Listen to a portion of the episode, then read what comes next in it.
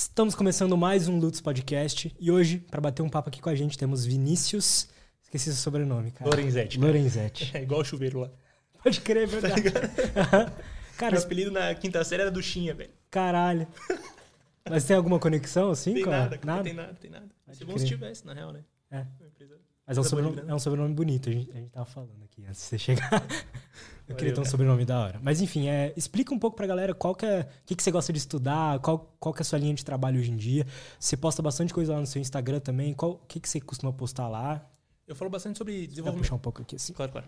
Eu falo bastante sobre desenvolvimento pessoal, mas sobretudo sobre psicanálise alinhado ao desenvolvimento pessoal, junto com estudo de mitologias, de simbólica.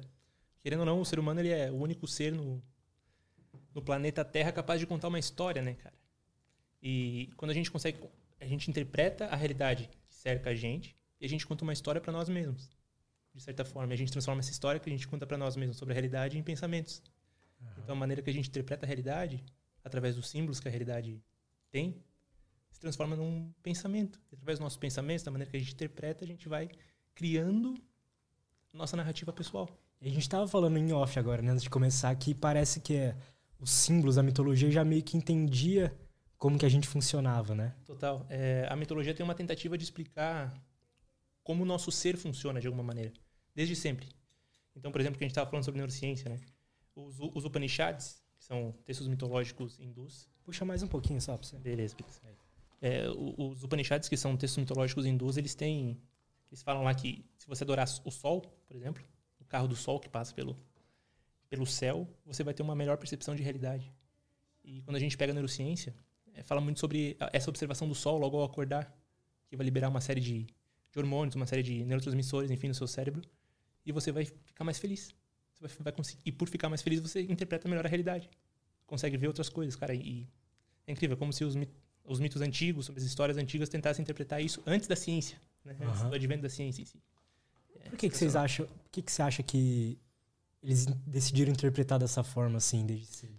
Cara, é porque o ser humano como eu falei, ele, ele, é o único ser que é capaz de contar uma história. Então, a, é, essa é uma visão meio que poética, na realidade, né? Você cria meio que uma história sobre o porquê você se sente bem ao olhar para o céu e você está em contato com uma divindade. Você cria uma divindade como se o sol fosse uma divindade. Poxa, é muito bom estar tá, tá em contato com essa realidade. Eu me sinto bem, uhum. me sinto quente. Mas isso é. Depois a gente pode até falar um pouco sobre arquétipos. Uhum. É um arquétipo de consciência, cara. Interessante parece que também tem um pouco de. Vê se faz sentido isso que eu vou falar. Tem um, é um pouco mais fácil interpretar que o sol é uma divindade, ou enfim, para para eu poder estar mais próximo daquilo, total. me fazer bem, do que falar, só, o sol libera isso aqui no meu cérebro, então. Total, total. É, você. Ao tentar cientificar a realidade, a gente, tipo, a gente perde justamente essa narrativa. Sabe? Então, muito do. Muito do, de alguns casos de depressão, de ansiedade no, na atualidade é porque a gente perdeu essa vontade de contar histórias. E o contar histórias é justamente isso, cara. É você tentar interpretar a realidade de alguma maneira para conseguir falar melhor sobre ela. Porque o ser humano é um ser poético. É um ser poético. E essa poesia pode ser positiva, pode ser negativa. Tanto é que as primeiras histórias sempre foram contadas de. As primeiras histórias escritas sempre foram contadas em versos. Por exemplo, Gilgamesh, por exemplo, a Odisseia, enfim, a gente pode entrar mais nisso mais uhum. pra frente, mas. Que, que mais, assim, de mitos que você, estudando, você percebeu que tem tudo a ver com o que a neurociência fala hoje? Que a neurociência, é praticamente todos, pra te falar a verdade. Praticamente todos.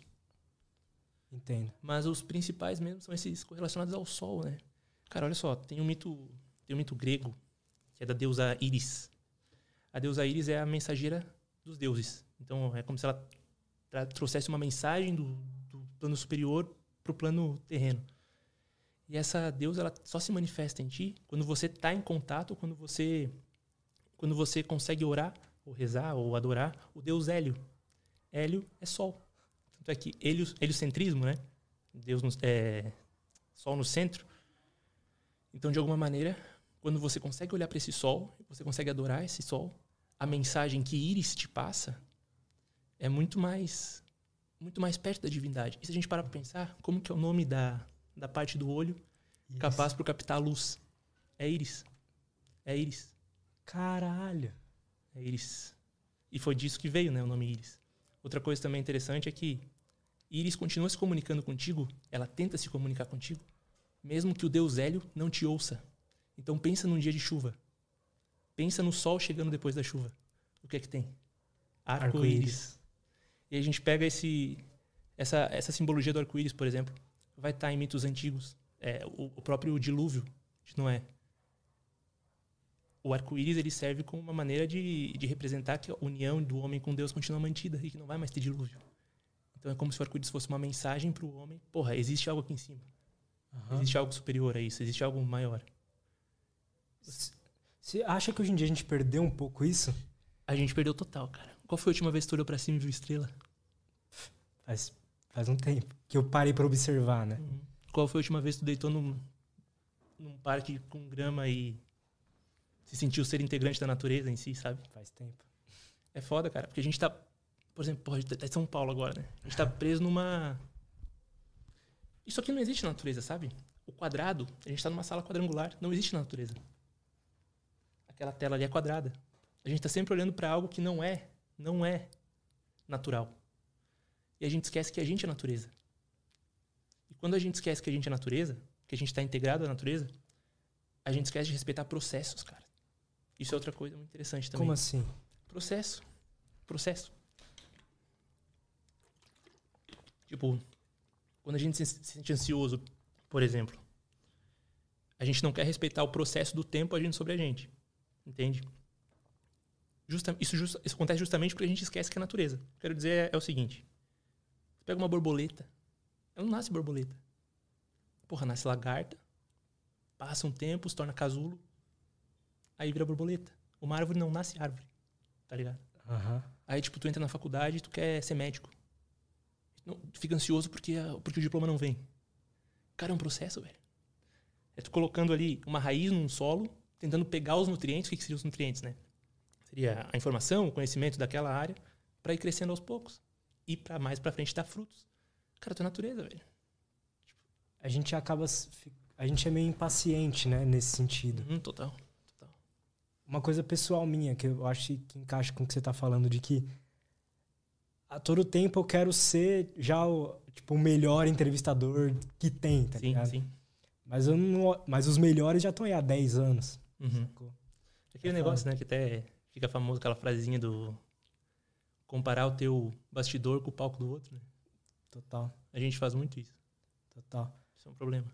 Quais são, você acha que os malefícios de da gente viver assim no quadrado, tudo é quadrado, as, enfim, as coisas que não não são naturais pra gente? Cara, a gente perde justamente esse contato com o ser, né? Com o ser. E a gente só pensa na função do ser. O que, que é isso? Porra. Você não é só um cara que me entrevista no podcast, entende? Você tá isso. Você tá. Eu não sou só um cara que estuda medicina. Eu tô isso. Entende? Tipo, o que eu sou vai muito mais além. Porra, Tu tem uma história que é só tua, cara. Sabe? Tem uma narrativa particular tua. E quando a gente fica preso nisso, que, nesse, nessa vontade de ser algo, de se transformar em algo, a gente esquece o que a gente é. A gente esquece que a gente é em essência. Que é uma potencialidade de ser qualquer coisa, basicamente. De aprender qualquer coisa. É, é como se fosse um, um, ator. É como se a gente fosse sempre ator, sabe? Uhum. Sempre, sempre tentando ser alguma coisa, sempre tentando desempenhar um papel. Porra, agora você tá no papel de entrevistador. Eu tô no papel de cara que tá falando. Mas há meia hora atrás eu tava no Uber, eu tava de papel de caroneiro, conversando com o cara. Sabe? Tá, Quando eu tô com a Andrés, com a minha namorada, eu tô no papel de namorado dela. Quando eu tô jogando futebol, eu tô no papel de jogador de futebol. Tipo, é tudo um papel. Só que muitas vezes a gente se adapta ao papel e acaba perdendo a essência em si. Perdendo essa essência de entender que a gente é tudo isso. E pode ser muito mais. Enfim. Entendo. Mas é o que eu tenho de dificuldade de entender isso é como que a gente chega mais próximo desse ser, desse, desse ser verdadeiro, assim. Sim. Porque a gente, o, do jeito que a gente vive hoje é, enfim, por exemplo, ah, eu faço medicina, né? Eu, eu, eu sou um médico. Uhum. Eu sou um médico, às finais de semana eu jogo bola, tá ligado? A gente vai meio que se encaixando, né? Querendo ou não, só que a gente meio que se distancia do que a gente é de verdade, é isso? De certa forma, sim, mas de certa forma, não também. Tipo, é, é complicado, porque a gente é. Olha, quando a gente é criança, a gente sempre quer ser alguma coisa. E aí a vida, a vida vai acontecendo, vai acontecendo, você vai se transformando em algo. E aí, por meio das suas circunstâncias, você escolhe alguma coisa para ser. sabe? Tipo, a circunstância da vida. Porra, a gente jamais ia ter um podcast se não houvesse um, a transmissão na internet. Uhum. Então, a circunstância de ter uma transmissão na internet faz, você, faz ser possível que haja um podcast, por exemplo. É verdade. E essa aproximação do ser, né? Cara, é, é um processo bem difícil. Para isso que entra, isso entra a psicanálise ou a psicologia. Muitas vezes a gente faz escolhas que não são nossas, né? Aí pode entrar até no mito de Minotauro. Na verdade, no mito de, de Dédalo. Dédalo e Ícaro. Qual que é? Cara, Ícaro, aquele, aquele ser que tem asas e acaba caindo.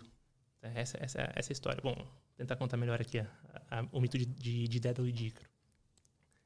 Tinha, tinha um Minotauro. Né? Essa história dele é correlacionada ao Minotauro. E esse Minotauro era um ser que destruía pessoas, destruía. Enfim, era, era um ser com cabeça de touro e corpo de, corpo de gente. E ele foi aprisionado num labirinto para que não pudesse sair. Enfim, essa é uma história básica do Minotauro. Só que quem construiu esse labirinto foi um cara chamado Dédalo. Dédalo é o construtor de labirintos. E então chegou, depois chegou um herói e ia acabar matando esse Minotauro. E o Minotauro era filho do rei Minos, que foi o era o rei das, da, da da ilha de Creta.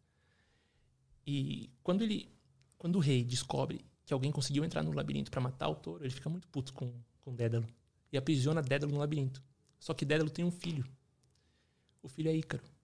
Ícaro se apaixona, é, Ícaro, ele cresce ali no labirinto e ele sempre está olhando para as coisas, sempre está olhando para o alto, buscando alguma coisa além do labirinto.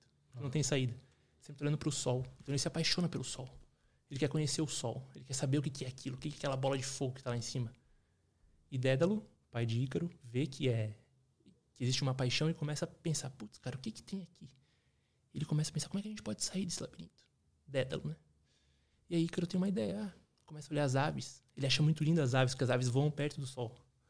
E Dédalo, então, tem uma ideia, baseada nessa experiência que Ícaro tem, de construir asas para os dois, para tentar voar para fora desse labirinto.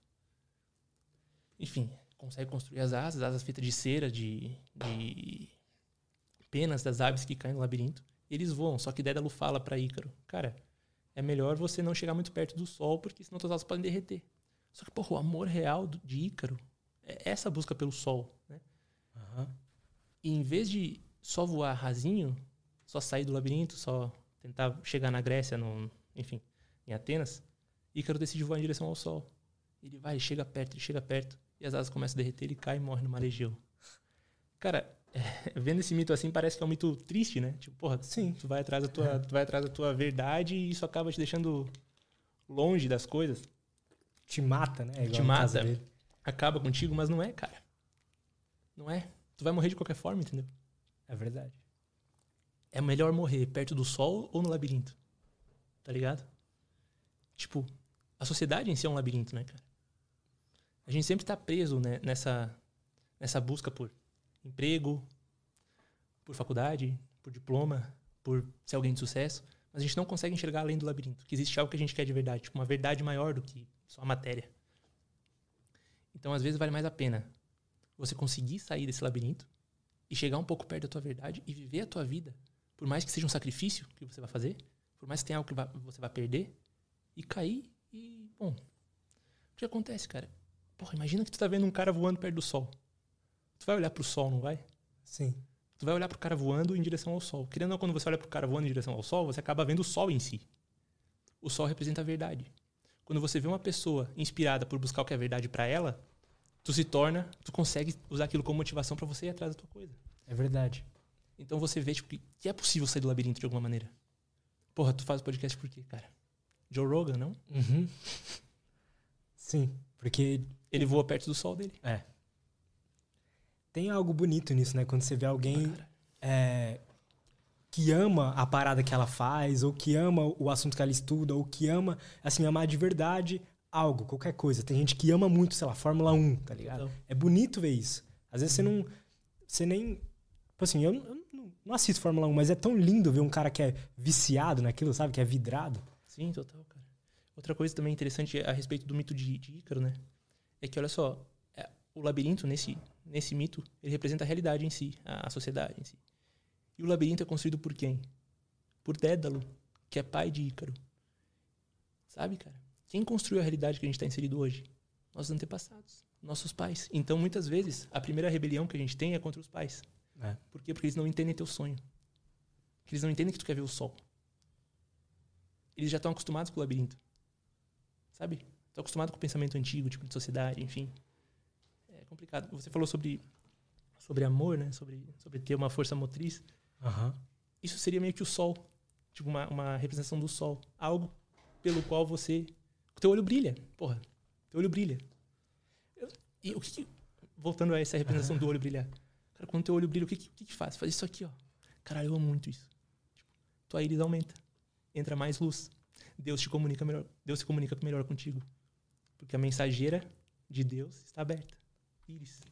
É foda, Ah, cara. Caralho, é, mu- é muito louco isso, porque Porque a realidade é simbólica. é, é muito louco pensar que já tinham percebido essas coisas, né? E que tem uma relação com a ciência.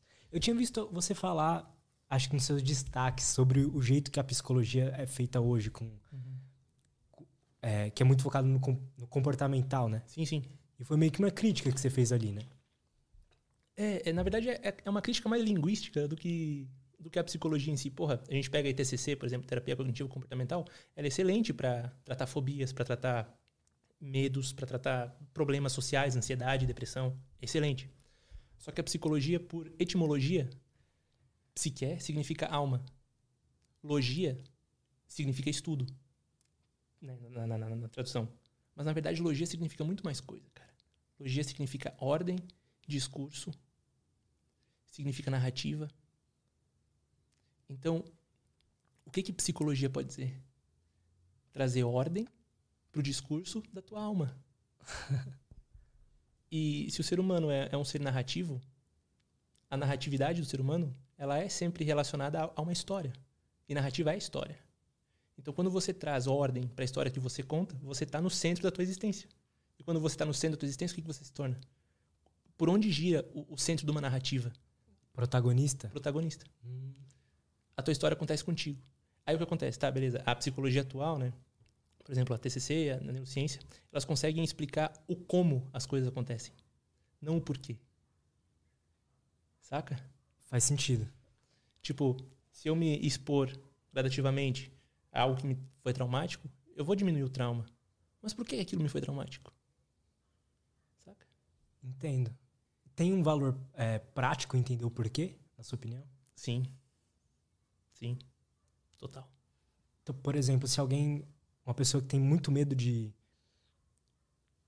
de falar o que ela realmente está sentindo, por exemplo. Uhum. E com a TCC, provavelmente essa pessoa vai ser ajudada Vai, vai. totalmente. Só que o que que causou aquilo nela primeiramente, ela não vai entender direito. Ela pode até entender, cara. Tipo, é que a psicanálise e a TCC, elas se divergem justamente nesse nessa briga de conceitos do que é psicologia. É só uma briguinha de conceito. Da mesma forma que é uma briga de conceito pro, pro islâmico, do, do, do cristão, do que é Deus, entendeu? Porque, querendo ou não, tipo, isso se torna uma verdade. Porra, o psicólogo atual comportamental, ele, ele ama tanto uma verdade que aquilo é psicologia pra ele. O psicanalista ama tanto aquela verdade que aquilo é pra ele que eles não consegue conversar. Cara, o que deve ser feito é essa conversa, cara. O único jeito de ter uma melhora real do paciente é através da conversa de vários, várias linhas de raciocínio. Não de uma só, porque um ser humano ele é muito mais do que só uma caixinha. Tipo, de pra tratar si- sintoma. Ele é tudo uma existência, uma potencialidade de existência, entende? Entendo. O, que, que exatamente a, a psicanálise estuda, assim? A psicanálise estuda muita interpretação de sonhos, muita interpretação de infância, muita interpretação de discurso.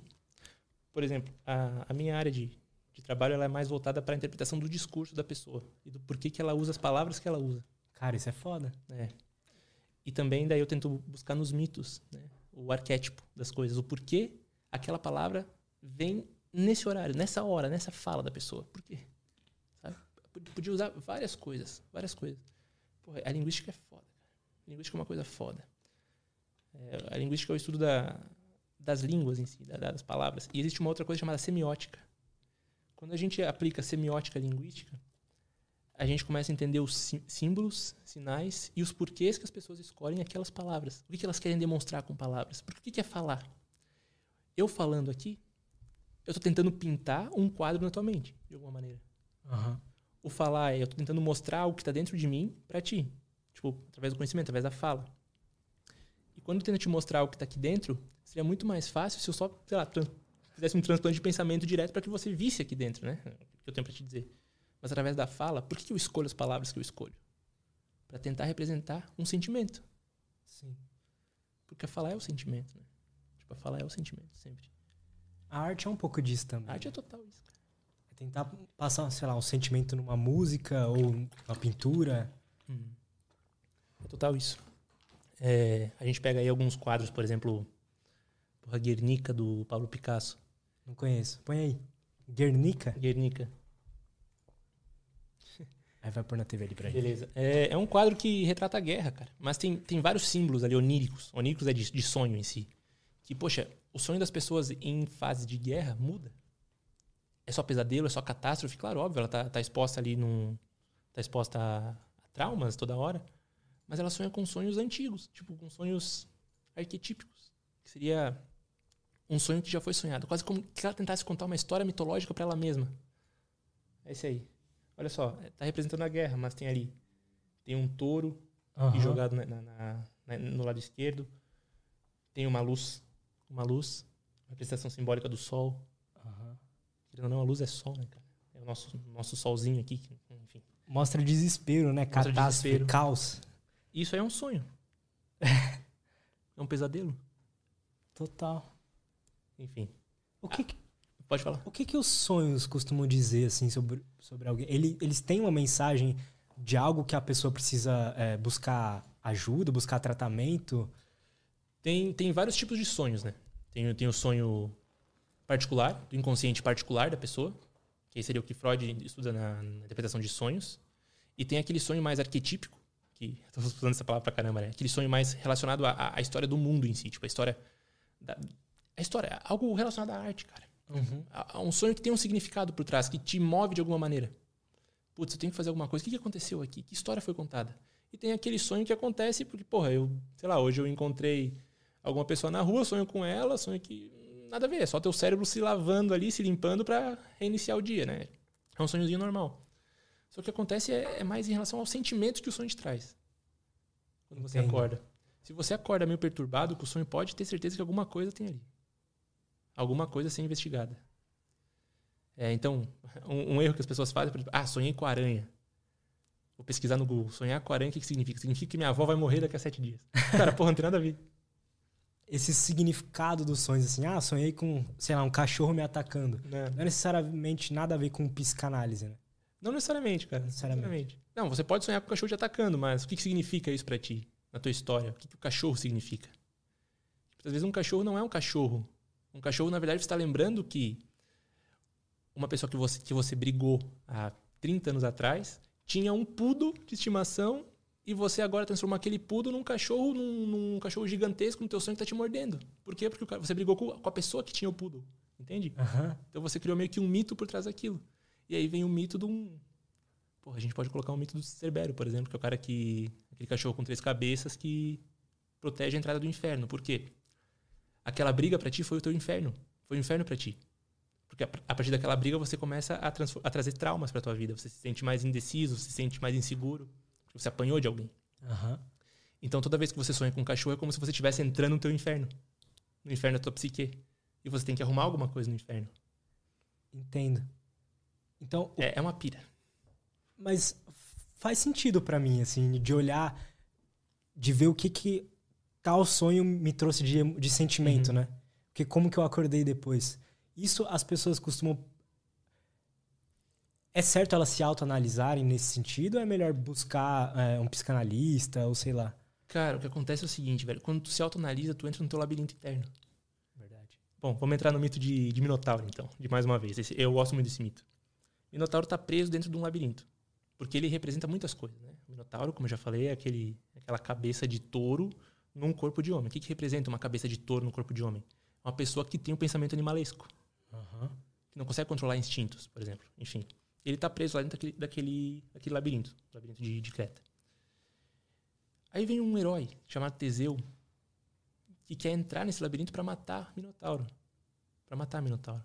Só que ele sabe que ele vai conseguir entrar no labirinto, vai conseguir matar Minotauro, só que ele tem medo de como sair desse labirinto. Como é que ele vai sair? Como é que ele vai voltar para a realidade, vencendo aquele monstro? Talvez ele não consiga vencer, talvez ele não consiga voltar. Talvez ele fique preso lá para sempre. Então chega Ariadne, que é a filha do rei Minos também, que se apaixona por, por Teseu e tem uma ideia. Cara, vamos amarrar uma corda na, na tua cintura e eu fico aqui fora. Quando tu mata teu monstro, eu te puxo de volta. Cara. Total. Você é Teseu, você é Teseu, e você tem minotauros dentro de ti, entendeu? Minotauros são teus traumas, teus medos. E você, só você, é capaz de entrar dentro do teu labirinto, do labirinto de existência, do teu pensamento, e destruir esses minotauros. Ou virar amigos dele. Amigo deles. Mas o foda é que muitas vezes não consegue sair dessas brigas. Então tem que ter alguém de fora. Essa pessoa que está de fora pode ser um amigo, um terapeuta. Alguém que você possa trazer e falar. Entende? Muito foda isso. É mano. foda, né, cara? Muito foda. Me parece assim, você falando sobre isso, que o Minotauro é meio que como a gente é antes da gente perceber que total. a gente não é os pensamentos. É total né? isso, cara. Porque depois que você, você sabe quem você é de fato, sabe o que você vira? Você vira um Sagitário, um Centauro. Que é o oposto do Minotauro. Um Centauro é um homem com um dorso, com cabeça de homem e com pernas de cavalo. Porra, tu dominou o teu lado animal, cara.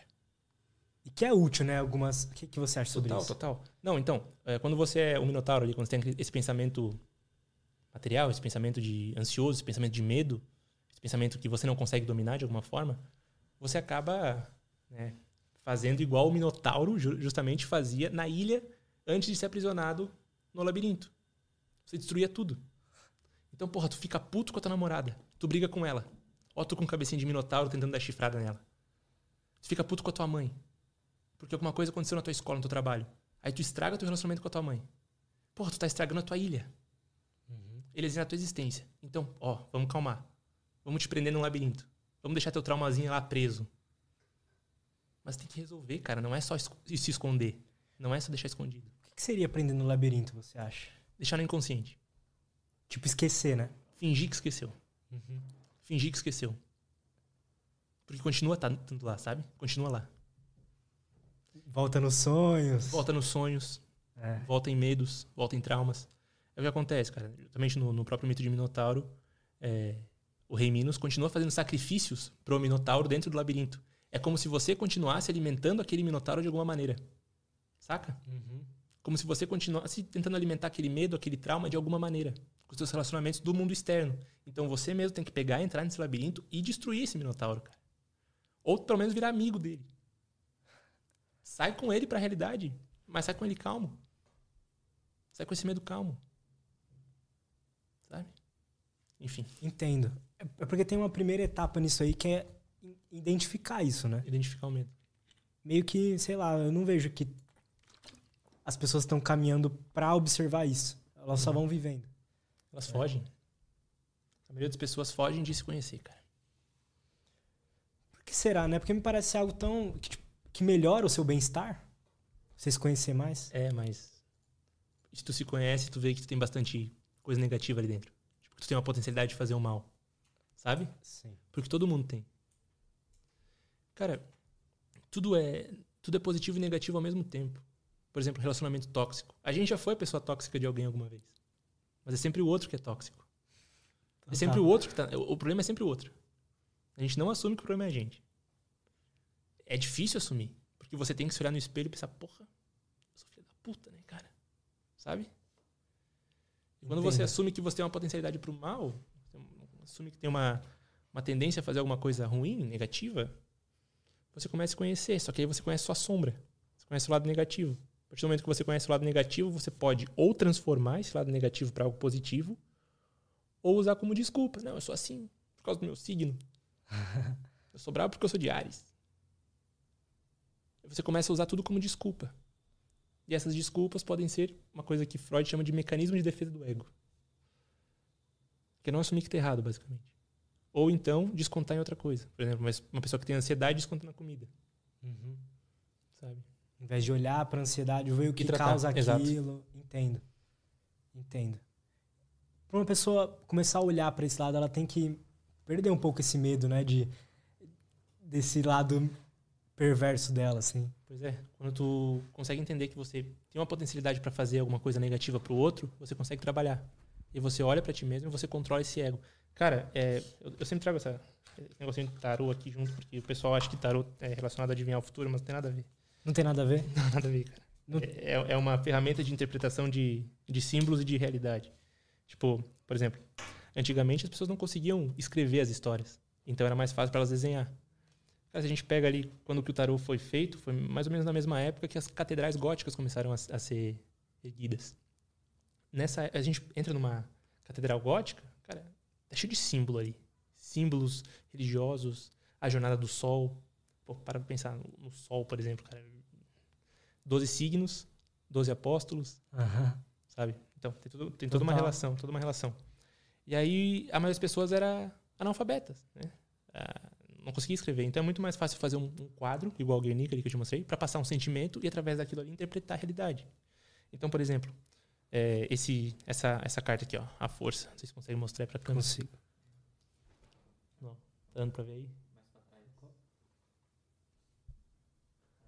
Consegue ver, cara? Bom, é uma mulher domando um leão, domando a boca do leão. E ela tem um, ela tem um chapéu, né? Se quiser, pode trazer aí. ela tem um chapéu. Esse chapéu, ele tem o símbolo da lemniscata. O que, que é lemniscata? Aquele símbolozinho do infinito, sabe? Que, é, que a galerinha tatuou aqui no punho.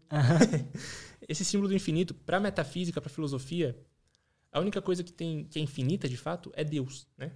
E Deus é o ser em ato puro. E Deus é sabedoria.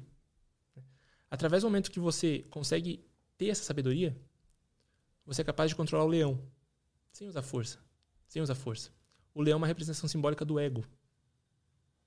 Tipo, do ego. Uhum. Quando você controla o teu ego, você consegue fazer o bem para outras pessoas e o bem para ti mesmo. E consegue parar de falar merda, basicamente. Fala, parar de fazer merda. Porque, olha só, ela controla justamente a, a boca do leão. A nossa boca tem um poder tem um poder gigantesco, cara.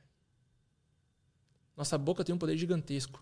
Porque, olha só, todos os órgãos dos sentidos, por exemplo, audição, olhos, nariz, enfim, tato, é tudo coisa que vem colocando para dentro. Entende o que eu quero dizer? Tipo, você experiencia, eu tô sentindo que o meu tato, tato essa mesa tá entrando dentro de mim. Sim. Só que agora, quando eu começo a te falar que, nossa, isso aqui é suave, é muito bom, eu tô criando um universo. Eu tô, eu tô falando. Eu tô usando a minha boca para expressar algo. Agora, quando eu falo pra ti, nossa, essa mesa aqui é uma merda. Que merda de mesa. Cara, é, é um outro fluxo de pensamento, é um outro tipo de realidade que eu tô criando.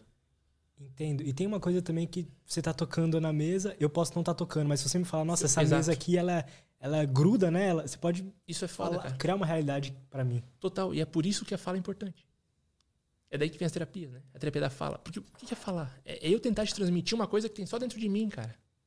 É só uma. que tem só dentro de mim. Agora, se eu, se eu te falo que eu tô triste, que eu me sinto triste. Porra, todo mundo já experienciou a tristeza, né? Tá, mas a tua tristeza é diferente da minha, cara. Agora, se eu te falo que eu tô me sentindo igual um barquinho sem remo, no meio de um mar cheio de tempestade, cara, eu tô desesperado. Total. Então é uma tentativa de narrar poeticamente e simbolicamente o teu sentimento.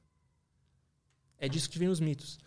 Por exemplo, aqui, é, mais uma vez, o arcano, do, esse arcano da força, ele representa então que através da, da, da dominação do ego, você consegue controlar a tua boca, a boca do teu ego. O que você expressa. Você para de emitir opinião vazia. Você para de emitir palavra que não faz sentido. Você para de querer ferir o outro pela boca. Porque você consegue controlar teu ego. E outra coisa também, essa aqui é uma análise psicológica da carta. É, é, todo mito tem quatro, quatro etapas. Né? A etapa sociológica, a simbólica, a psicológica e a pedagógica. Quando a gente pega a mitológica dessa carta, aqui, por exemplo, só nessa carta já tá, tem vários mitos. Tem o mito de Hércules, tem o mito de Gilgamesh, que é a primeira, primeira história contada. Tem o mito de Sansão e Dalila. Todos esses, todos esses, esses três personagens mitológicos, eles tiveram que controlar um leão. Pô, tu pega o primeiro trabalho de Hércules na mitologia. Você precisa dominar um leão. O leão de Nemeia. E esse leão de Nemeia, ele é um leão que nada fere ele. Olha que foda. Nada fere esse leão. Ele é muito forte. Toda flecha que você lança contra esse leão não bate na pele dele e cai. Ele não, não morre, cara. Não morre. É um leão gigantesco. Não morre. Nada, nada, nada fere ele. Nada. E Hércules tenta lutar contra ele, apanha pra cacete e não ganha. como é que eu vou matar esse leão? Hércules pensa. Hércules vem então e tenta dar um mata-leão nele. É, daí que vem o nome, né? Mata-leão. Sufocar. Sufocar o leão. Sufocar o ego. Para você poder começar na tua jornada de personagem principal da tua história. Porque o teu ego não sabe o que tu quer de fato. Cara, como é que a gente identifica o ego? No sentido de que a gente vai meio que seguindo. Né, a maior parte do tempo a gente vai seguindo mais ou menos o que, que o ego quer, né? O que, que o ego Total. quer falar. Como é que a gente identifica que é ele querendo falar, ou é ele querendo agir de tal forma, é ele querendo comprar tal coisa, para poder tentar ser uma pessoa melhor nesse sentido? Para identificar o ego, a gente tem que entender primeiro o que, que é ego, né? O que, que é o ego? O ego, ele é. Para psicanálise, a gente tem três compartimentos psicológicos, basicamente. É o id, o ego e o superego. O id é aquela vontadezinha meio que irresponsável que a gente tem, sabe? Tipo, uma criancinha. Pensa uma criança que quer comer tudo que tem pela frente. Uhum. No mercado. Ela vai querer pegar todos os biscoitos, jogar para dentro da cestinha. E aí tua mãe vem e te reprime. Fala, não, não, não. Calma aí, vamos comer saudável hoje. Beleza? Aí tem o superego. Que seria, basicamente, as vontades da sociedade em si. Por exemplo, transar com todo mundo é pecado. Então eu vou ter uma parceira sexual. É, comer merda o tempo todo é errado. Você vai se matar. Então, tenta controlar um pouquinho a alimentação. Sabe? É, então, vem o ego, que fica entre meio o id e o superego, e fala: não, calma. O que a gente pode fazer que vai ser bom tanto para o id quanto para o superego? Vamos tentar juntar essas vontades. E aí você faz algo. Enfim, o teu ego basicamente é uma tentativa de você ser bom e você fazer. poder ser maluquinho, assim, poder fazer o que você quer. Fazer, poder... Consegue dar algum exemplo de algo assim? Do ego. Do ego ser. Ah, entendi. Entendeu? Se o, se, a, se o nosso id é essa vontade nossa de meio animalesca, né? Meio Total. de, porra, ah, hoje eu vou comer três hambúrgueres, vou comer uhum. doce aqui, foda-se amanhã que eu vou passar mal e tal. E o superego fala pra você comer certinho e tal, não sei o quê. Qual, qual que é o trabalho do ego ali? O ego ele tenta controlar a, as duas coisas ao mesmo tempo. Então ele pensa, hum, é melhor eu ouvir qual lado agora? É melhor eu ouvir o superego ou o id? É melhor eu ouvir essa vontade que eu tenho de comer vários hambúrgueres ou é melhor eu ouvir essa vontade que eu tenho de não comer nada para daqui a hum, cinco semanas eu esteja um shape massa? Entendo. Ah, cara, mas eu não aguento ouvir só superego, velho. Eu preciso comer um hambúrguer. E se você não come o hambúrguer, o teu ego vai ficando estressado. E aí você briga com a tua namorada. Entende? Tipo, é como Entendi. se tivesse que uma tentativa de liberar essa, essa energia do ego. Essa, essa energia reprimida do id, quer dizer. Entendo. Mas... É que a psicanálise, a psicanálise é uma loucura. Se a gente tentar falar só aqui em termo psicanalítico, vai parecer. Sabe quando você vai num, num naqueles encontros de super cientistas que falam uma linguagem que não tem nada a ver e você fica, porra, que porra é essa? Uhum. É, esse é um problema da psicanálise. Objeto, objeto sexual, objeto partido. Parece que ela não é falada para que a pessoa normal entenda. É uma tentativa de sempre sempre se fechar ali no Entendo. uma patotinha, sabe? Mas talvez os, aí que entra símbolos, né? Mitologias. É, também. Aí que entra a comunicação, né, cara? Verdade. Tudo comunicação. Verdade. Mas me corrija se eu tiver Isso é interpretado é errado. Pode, pode falar, se quiser. Um dos mitos fundadores da psicanálise é o mito narcisista. Como toda pessoa fosse narcisista. O que é ser narcisista? Né? O mito de Narciso, por exemplo. Tem, tem, dois complexos que fundam a psicanálise, que é o mito de Narciso e o mito de Édipo, basicamente.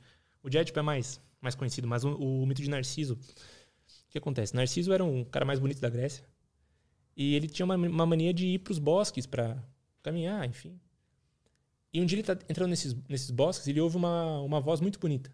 Uma voz cantando algo. Ele se apaixona pela voz. A voz que ele ouve é da ninfa Eco. Da ninfa Eco. E essa ninfa, é uma entidade da natureza, ela é responsável por cuidar de uma partezinha do bosque que tem um lago, que tem. que é bonito ali. Só que ela não pode se apresentar para para Narciso, ela não pode se apresentar, ela não pode aparecer para nenhum humano. Então, é, Narciso ouve essa voz e quer procurar essa voz, porque está apaixonado pela voz. Quando ele chega de onde a voz vinha, ele vê o reflexo dele na água. Ele se apaixona por ele mesmo. E ele tenta beijar ele mesmo, de alguma maneira. E quando ele vai tentar beijar ele mesmo, refletido na água, ele cai e se afoga. E morre. Cara, tem muita, muito símbolo nessa, nesse mito, por exemplo. Uma pessoa narcisista. O que, que é uma pessoa narcisista? A pessoa narcisista é uma pessoa apaixonada por ela mesma. E olha o eco. Quando você acha que a tua opinião sempre importa, o que, que é eco, cara? É você falar e a tua voz voltar para ti. Você está apaixonado pelas suas opiniões. Você está apaixonado só pelo teu, pela tua interpretação de realidade. Então você só escuta quem concorda contigo. Isso é foda porque gera polarização também, em política, gera tudo. Você está apaixonado só pela tua opinião. E o algoritmo do Instagram faz isso contigo também. Tudo faz isso contigo. Tudo faz você ficar apaixonado por ti mesmo, de alguma maneira. A partir do momento que você fica apaixonado por, por ti mesmo, você não consegue se relacionar com o outro. Você só consegue se relacionar contigo mesmo, de alguma forma. Uhum. Você só consegue se apaixonar por quem é parecido contigo, por quem está na tua, na tua mesma bolha. Você olha no lago e você tenta mergulhar e você morre afogado. A água é a representação da emoção. Representação da emoção, representação da materialidade também. Caralho. Você. Então você se apaixona pelo eco da tua opinião. Porque, por exemplo, se você fala, fala que concorda comigo, você está ecoando a minha voz. Eu concordo com ele, olha que foda o que ele falou. E eu falo, falo, falo, falo, sabe? Entendo. Então, se você concorda comigo, eu me apaixono por ti também, de alguma maneira. Porque, nossa, ele me adora. Então é um amor narcisista. Eu só tô contigo porque tu gosta de mim. Porque tu gosta da minha opinião. Cara, isso acontece muito em relacionamento. Isso acontece muito em conversas. É por isso que as pessoas não se comunicam. Porque elas só conseguem se comunicar, só conseguem conversar com quem concorda com elas. E a partir do momento que só conversa com quem concorda contigo, tu fica preso numa bolha. O que é um relacionamento? Um relacionamento não é mergulhar num lago que você reflete. Um relacionamento com o outro, uma conversa, é você mergulhar num mar cheio de tempestade e você luta contra as ondas. E você se adapta ao mar, e você aprende a nadar naquele mar. Entende o que eu quero dizer? Tipo, você se adapta ao outro. Entendo. Você se adapta ao outro. E você consegue conversar com a opinião do outro pra ter uma opinião junta. Uma ideia junta. Porra, dá pra te aplicar isso em tudo, cara. Em relacionamento, em política. Pô, dando em política. Tipo, olha a polarização política do Brasil, por exemplo. Nenhum lado conversa com o outro lado. Se você é pró-Bolsonaro, pró-Lula, enfim, seja, você não consegue conversar com o outro lado. Você já odeia o outro sem nem abrir a boca, cara. Sem o outro nem abrir a boca, entende? Isso é meio triste, mano. É foda, é foda. Mas eu entendo muito o que você quis dizer sobre relacionamento. Tem isso em amizade, né? Tem total. Amizade. Você é amigo só do, de quem te serve, de alguma maneira. De, é. de quem. De quem te diz algo que você quer ouvir, né? Sim. Mas também meio que. Quando a gente conversa com alguém que discorda da gente, nosso objetivo é, é ou, né, descobrir que a nossa ideia realmente é boa, se o cara, por exemplo, falar, nossa, é verdade, faz sentido isso que você está falando. Uhum.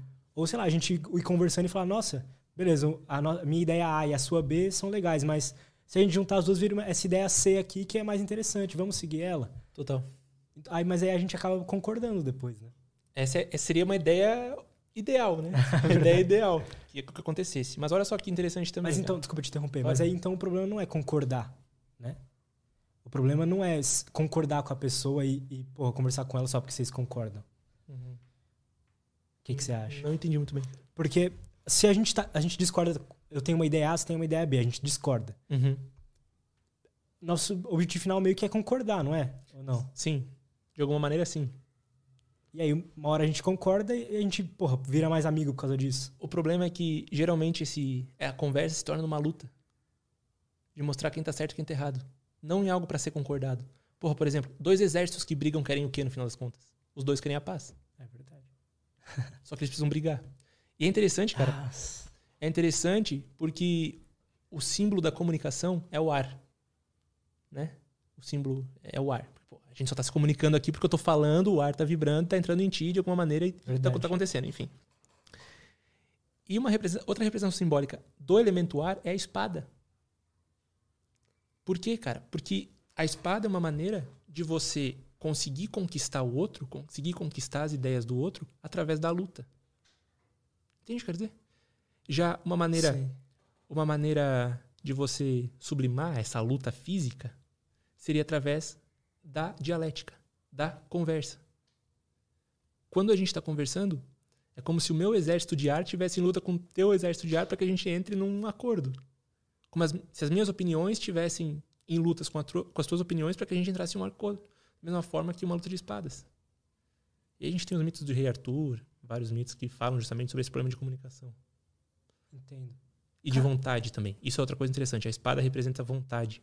Quando eu tô falando, é como se a minha vontade de te calar tivesse acontecendo. Porque enquanto eu falo, você está ouvindo.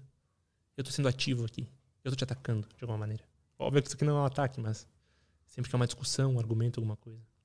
Não, mas eu entendo que é o, que, o que você está querendo dizer. E não necessariamente num, numa discussão tem isso, né? Uma conversa de bar é assim também, entre amigos. Sim. De que, porra, um tá tentando meio que se ser ouvido, né?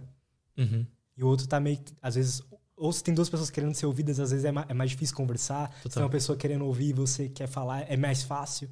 Tem isso, né? Uhum. A gente fala muito, cara. Eu me ponho aqui também, né? A gente fala mais do que ouve. E, e é um problema, porque muitas vezes a gente só consegue aprender ouvindo, né? Só consegue mudar alguma coisa dentro da gente se a gente absorve o que o outro falou. E se a gente ouve o que o outro falou.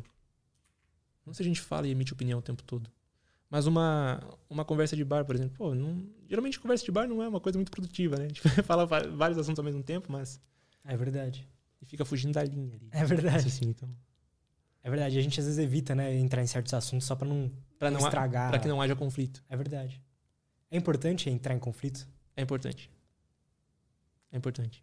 Porque quando tu entra em conflito, você muda a ti mesmo. Como assim? É, quando você se conflita com uma ideia que não é particular tua, você acaba absorvendo um pouquinho daquela ideia e pensando, putz, cara, por que, que eu penso assim? E aí você começa a entrar no teu labirinto.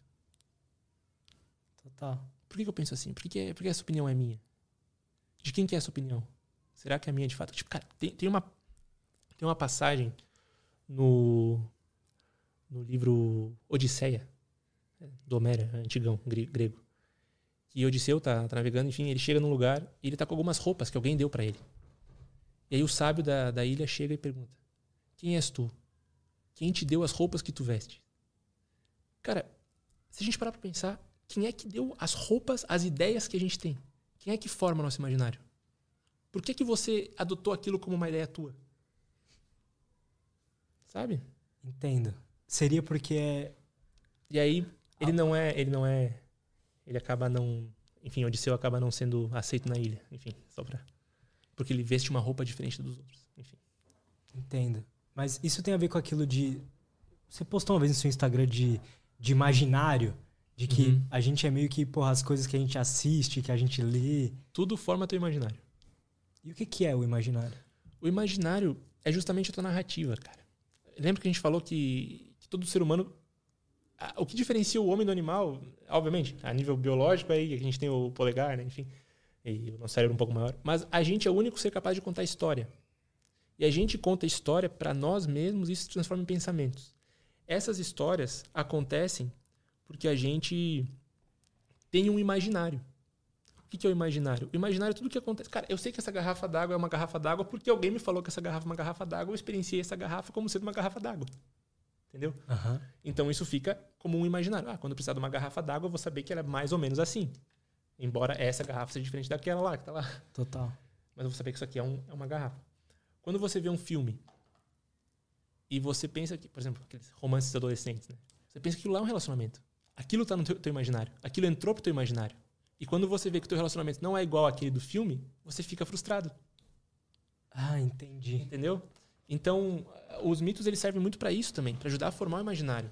Porque todo mito é um imaginário arquetípico, é um imaginário das coisas que são de fato. Porra, o ser humano vive as mesmas fases da vida desde a época das cavernas, cara. Então ele nasce, ele cresce, ele vai vir adolescente, passa por um rito de iniciação, basicamente. Vira adulto, precisa ir pro ir caçar, constituir família e morre. Sacou? É o que a gente faz a vida inteira. Tipo, isso tá no imaginário meio que coletivo já. Isso é um imaginário coletivo. Então, é daí que vem os mitos. É, por exemplo, pega a nossa vida. O que que é um rito de iniciação hoje? Faculdade? Faculdade é um rito de iniciação. Rito de iniciação. Por quê? Porque a partir do momento que você passa ali os quatro anos da faculdade, você sai pronto para fazer o quê? Para trabalhar. E trabalhar o quê? É caçar, cara. Ah, Porque você, através da tua caça, através do teu trabalho, você é capaz de trazer dinheiro, trazer alimentos para tua família. Você é capaz de cultivar os que estão por perto. Caralho. A gente vive da mesma forma. A gente vive da mesma forma, só com uma forma gourmetizada. Basicamente. Entendeu? Entendo. A psique é a mesma. A história é a mesma. A narrativa é a mesma. Só que cada pessoa tem uma narrativa diferente de acordo com a sua circunstância. De acordo com o imaginário que formou essa circunstância. Então, cara, se, por exemplo, eu vejo muitos filmes de, de romance, eu vou querer me relacionar com uma pessoa normal? Ou eu vou querer me relacionar com uma pessoa imaginada? Imaginado. Se eu vejo muito pornô, cara, como é que vai ser minha relação sexual? Com as posições que estão lá. E eu vou conseguir manter só uma fixa? Provavelmente não. É foda, né? Aham. Então teu imaginário tá formado pela pornografia, de alguma maneira. Total. E aí você não consegue ter relacionamento por causa da pornografia. Ah, entendo. Então, To- E existe uma, um- milhares de coisas que formam nosso imaginário que a gente nem percebe. Música, por exemplo. Eu tô com saudade daquelas. Enfim, sabe? Cara, isso forma imaginário, querendo ou não. Você acaba meio que se tornando um. sempre dependente de alguma coisa. Música de corno. Música da mulher empoderada. Né? Pô, é foda. cara, eu sinto que mu mu- muitas vezes, eu acho que isso se encaixa com o que você tá falando. O estilo de música que eu ouvia de- definia o meu humor, assim. Total. E era uma coisa assim que o, que o que definia o humor era a música primeiro. Então, se eu ouvia, sei lá, músicas mais rebeldes, depressivas, tristes, eu ficava assim mesmo. Tenta ir treinar na academia ouvindo, sei lá, uma música triste, cara. É impossível, velho. É impossível. Você fica na bad. E, e por que, que quando a gente tá mal, a gente quer ouvir música triste? Pois é, por quê? Porque a gente quer ter certeza de que a gente tá triste. Oh, e é mó bom, mano. É. Ah, É mó bom assim, você experimenta a tristeza Sim, mais, sim, sim, parece, né? sim. E o que, que é, o que, que é uma música? Uma música é uma tentativa de racionalizar um, um sentimento. A música, se a gente entrar em simbólica, é uma mistura do elemento água com o elemento ar. Porque o que, que é água? Água é emoção. Ar é racionalidade, comunicação. Então, como é que você vai comunicar, uma, comunicar um sentimento que você tem se você não colocar em palavras? Cara, muitas vezes o que comunica é mais a melodia do que o que está sendo dito. Total. A melodia vai direto pro teu sentimento, pro teu inconsciente. A letra você consegue mais ou menos racionalizar, mas o que entra é a melodia. Pô, se você colocar pra ouvir aí é uma- uma música do, do, do The Smiths chamada I Know It's Over e uma outra música, da mesma música, do Jeff Buckley, cara, tu fica triste com a música do Jeff Buckley. Entendo. E a letra é a mesma, só muda, só muda a melodia. Faz sentido isso porque tem músicas instrumentais que transmitem uma Caramba. emoção. Total. Inclusive, a música instrumental é a música arquetípica, é a música real. É só a, a música é uma coisa só instrumental. Na, na época do feudo, no feuda- feudalismo, quando, quando as pessoas iam de, de aldeia em aldeia contando histórias, né, de feudo em feudo contando histórias, elas precisavam transmitir de forma racional os mitos, as histórias. Então aí começa a vir um, um certo tipo de, de narrativa. Daí que vem a letra das músicas. Porque antes não tinha letra. Antes era só uma música tocada, uma música de batuque. Aham. Uma tentativa de racionalizar as emoções a serem passadas. Total. É foda, cara. É legal. E, e o papo de arquétipos que você tava falando? Isso é interessante. Eu já.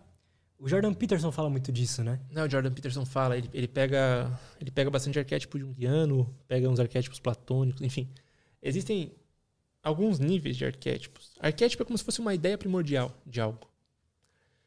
Pensa numa cadeira, por exemplo. Uma cadeira.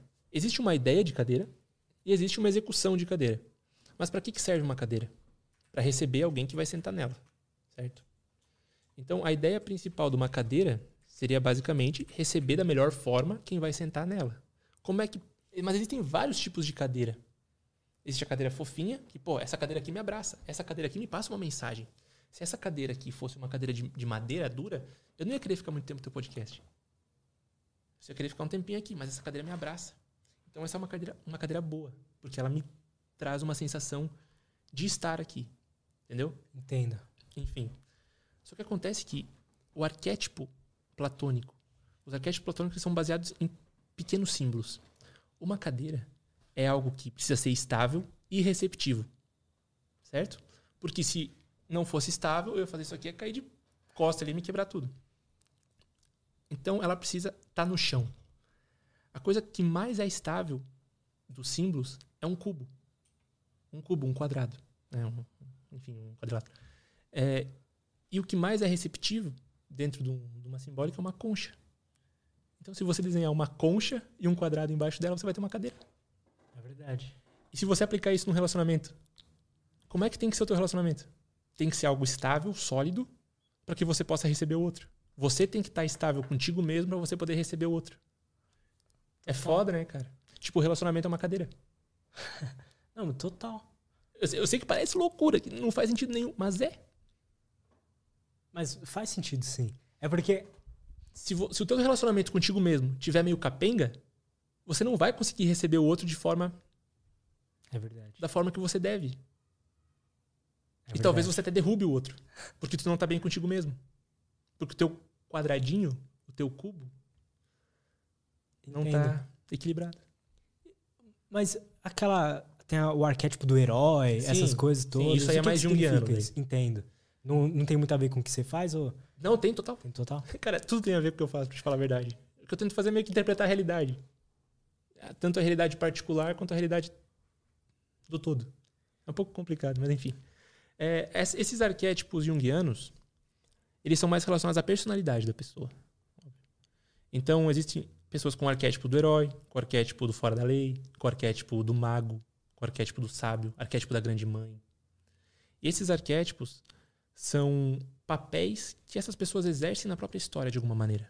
E como elas influenciam os outros, como elas influenciam os coadjuvantes dessa história principal. Certo? Um sábio. O que, que o sábio faz?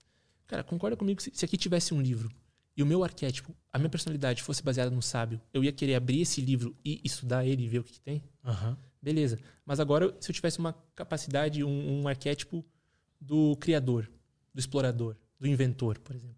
Eu ia ver esse livro e pensar, ah, legal esse livro. Caramba, essa, essa mesa tá meio capenga, eu vou colocar esse livro aqui embaixo. E aí a mesa vai ficar estável. Então eu dei uma outra função pro livro.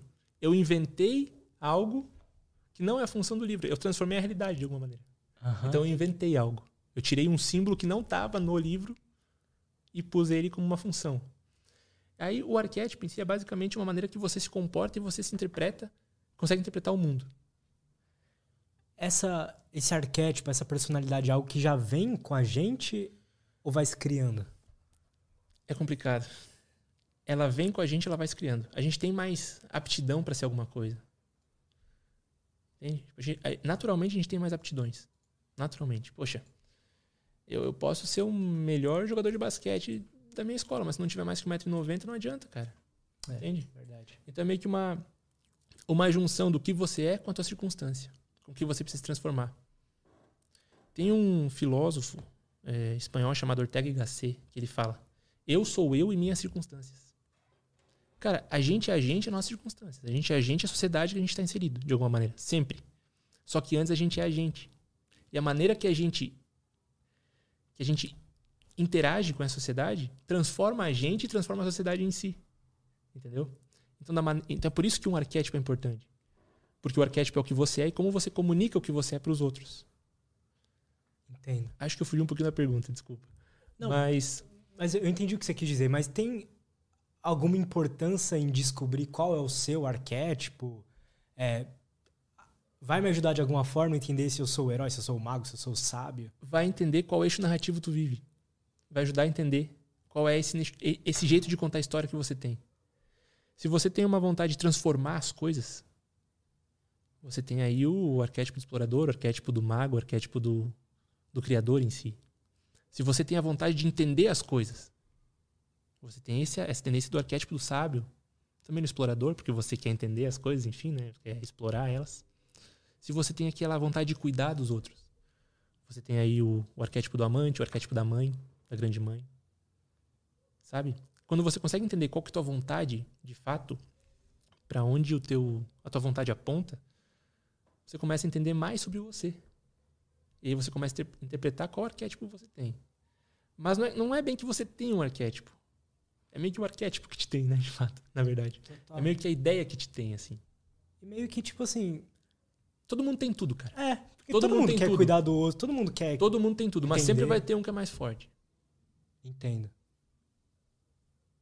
Entendo. Aí a pessoa faz um teste desco- pra enfim, pra. O teste é a vida. É a vida. O teste para tudo é a vida. o teste para tudo é a vida. Ah, cara, muitas vezes a gente quer se desenvolver pessoalmente, né? E acaba lendo vários livros de desenvolvimento pessoal. Mas é só um livro. É, sabe quando tu exercita a tua calma, de fato, não é fazendo um exercício de zen. É quando tem alguém. Quando o cara do Corolla te fecha a frente no trânsito e desce querendo brigar contigo e você mantém a calma. É ali que você está sendo calmo, entendeu? É ali que você está exercitando de fato o é desenvolvimento verdade. pessoal. Então é a vida acontecendo. Não está num livro. O livro é a vida em si, sabe? A maneira que tu interpreta o, o livro da vida, a maneira que tu interpreta a vida, é a maneira que tu se posiciona na vida. Entendo. É. Mas por um lado, se a gente só ficar vivendo. O, livro dá, às vezes, uma direção, né? Dá. Então, eu sei que quando eu comecei a me interessar por desenvolvimento pessoal e tudo mais, o livro do Jordan Peterson me ajudou muito. Uhum. Só que pouco tempo depois eu já vi que muita coisa ali já não fazia muito sentido para mim. É. Mas em si é um primeiro passo, às vezes, né? Faz algum sentido isso? Faz, faz sim. É, é como se fosse o iniciador, né? Cara, a, a gente vive a nossa vida baseada num um negócio chamado Jornada do Herói, basicamente. Essa Jornada do Herói ela é composta por 12 passos. Toda toda a história, todo o livro, ele é contado baseado nessas nessas 12 etapas da Jornada do Herói. Isso foi descrito por um por um mitólogo chamado Joseph Campbell. Então, todos os filmes que você acha massa estão aí. Primeiro você descobre, você, você tá no teu mundo normal e alguma coisa acontece que abre a tua consciência. Putz, eu preciso fazer algo. Isso se chama chamado para aventura. E aí você pensa, putz, eu tenho que fazer algo. Como eu vou fazer? Aí você pensa, eu posso fazer algo, mas talvez não seja eu que tenho que fazer. Aí você recusa esse chamado. Mas é alguma coisa maior acontece. Alguma crise maior acontece. Então você recebe esse chamado de novo e você vai para a aventura. Quando você começa a tua aventura, o que pode ser essa aventura? Uma aventura de autodescoberta, uma aventura de talvez aprender a tocar um instrumento. Porra, por que a gente começa a fazer as coisas? Porque algo externo chama a nossa atenção. Então é como se fosse um chamado para aprender. Então, basicamente, depois vão ter algumas etapas, e aí existe a, a etapa que você se encontra com o sábio, que é a pessoa que vai te ajudar, que vai te guiar de alguma maneira. Talvez esse teu encontro com um livro seja teu encontro com um sábio, porque não precisa ser uma pessoa. Sabe? Não precisa ser uma pessoa. Você pode encontrar um livro ali e ele se torna um elemento importantíssimo para tua melhora pessoal. E aí isso te ajuda no processo da tua jornada do herói. Cara, é muito legal isso. A ideia é que quando você, enfim, tem vários passos da jornada do herói. Tem o confronto com o abismo, o confronto com a morte, o confronto com o labirinto, o confronto com o monstro. Você sabe as etapas? Cara, a gente pode pode ver isso no tarô, inclusive, mas sim. Cara, porque isso é muito interessante. É total. A nossa vida acontece assim, cara. E a gente não nota, mas acontece assim. Acontece assim. É, bom, a gente sai ali do, do mundo comum. É, não sei se tem como você colocar na TV aí, cara. O, se procurar Jornada do Herói, vai ter um, um círculozinho ali que ajuda bastante. Põe Jornada do Herói. Aí a gente fala dos passos dele. Imagem. Só pra ficar mais fácil. Cara, isso é interessante porque você, você vai falar. colocar aquele, tá, aquele branquinho ali, ó. Tem, tá embaixo? Tá não, não. Era um outro. É o que tá em, na, bem. É, não consigo ver. Tá, mas pode ser esse aí mesmo. Tá valendo, tá valendo. Qualquer um. É interessante isso, que você vai, você vai falando e eu fui meio que, caralho, faz total sentido isso. Eu já percebi isso na minha vida. É, olha só, o que acontece é o seguinte: você tá no teu mundo comum, certo? Uhum. Tá na tua vida comum. E aí algo te chama para fazer alguma coisa. Porra, tu vê o podcast do, do Joe Rogan e pensa, caramba, eu posso fazer isso aí, velho. Isso parece ser legal. Ah, não, mas eu não sou bom o suficiente para fazer isso. Puta, eu não sou bom o suficiente para fazer isso. Não, não vou fazer. Aí você vê que outras pessoas começam a fazer. Cara, né, talvez eu seja bom nisso. E você começa a fazer, você aceitou o chamado. E aí você começa. Aí você se encontra com um mentor, por exemplo. Algo que te inspire mais. Total. E que te chame para fazer isso. E você aceita que vai fazer isso. Que essa é a tua vida agora. E aí você faz a travessia do primeiro limiar. Você aceitou teu chamado. Entendeu? Você aceitou teu chamado. E agora o que acontece? Agora a vida vai testar esse teu chamado. Então o teu primeiro vídeo, o teu primeiro podcast vai ser uma merda. As primeiras entrevistas vão ser uma merda. Total. Então aí o que está acontecendo? Você está passando pelo ventre da baleia. O ventre da baleia é uma, é uma história de Jonas, da, da, da, da Bíblia, que Jonas ele quer negar o chamado de Deus. Deus chega para Jonas e fala: Olha, você precisa ir pregar minha palavra em Nínive. E Jonas se esconde. Jonas se joga, vai, vai para dentro, de um, dentro de um barco, tenta fugir desse chamado e começa a vir uma tempestade em alto mar. É Deus brigando com Jonas, né? E todo mundo não entende. O que, que tá acontecendo, porra? Sempre é calmo esse mar aqui. Sempre é calmo. Por que, que tá brabo hoje? Aí Jonas descobre, Jonas entende, não, o problema sou eu. E ele se joga no mar. Quando ele se joga no mar, vem uma baleia e come Jonas. E leva Jonas até Nínive. Caralho. E gospe ele lá. Tá, óbvio que porra, uhum. nem entra uma pessoa pelo negócio da baleia, mas é só simbólica disso. Sim. O que acontece? Se você foge muito do teu chamado, cara, ele vai continuar te chamando. Ele vai começar a doer. Puta, mas eu podia ter feito aquele podcast, cara. Eu podia ter feito. Ia ser massa. E a tua consciência começa a pesar. E você vai ficando triste. Se você recusa o chamado da vida por muito tempo, cara, pode ter certeza que vai ser bad. Vai ser depressão. Uhum. Porque a tua vida passa, de, passa a não ter sentido. Você passa a não estar tá na narrativa da tua vida, entendeu? Voltando para a jornada do herói. Total. Isso é narrativa. Isso é contar, contar a tua história. Bom, você passa, então você mais ou menos que aceita o teu, teu chamado, você vai para o ventre da baleia, você começa a receber testes da vida. Teu, você aceita que vai fazer podcast, mas teu primeiro, teu segundo e terceiro dão 100 visualizações, 200 visualizações. Mas você continua. O terceiro já dá 2 mil. O quarto já dá 10, 20 mil visualizações. Então você está começando a ter testes da vida. E algumas pessoas não vão gostar de ti. Aí começa a vir os haters. Porra, teu podcast é uma merda, cara. Teus inimigos. Os inimigos aconteceram. Não, você não vai dar certo na vida. Você é um merda. O podcast é uma bosta. Só, só entrevistado ruim. Mas aí começa a vir gente que fala: Não, cara, eu apoio teu trabalho. O trabalho é massa. Porra, baita massa com a entrevista que você teve ontem. Amigos. Só que aí começa a acontecer algum tipo de crise. Você começa a querer descobrir algo mais do podcast. Como você pode melhorar isso? Uhum. E aí você começa a chegar numa, numa caverna oculta. A, a, caverna, talvez não se aplique tanto ao exemplo do podcast, mas é mais da vida em si, né? Uhum. A, caverna, a caverna oculta é algo que esconde. Toda caverna esconde alguma coisa na mitologia. Então, por exemplo, geralmente na caverna tem um dragão, só que nessa caverna também tem ouro. Só que você só enxerga o ouro, o, dragão que está ali, não enxerga o ouro. Entende? Você só enxerga o desafio, só enxerga o medo que está ali para fazer algo. Você esquece que tem algo a mais para além do desafio. Sim. Sabe? E é, e é um desafio que a vida aparece, que aparece na vida. O que a gente busca sempre tá na caverna que a gente tem medo de entrar. Sempre tá. Cara, é, preciso contar minha história, velho. Desculpa. Eu, eu, queria. Eu ia te perguntar isso, assim.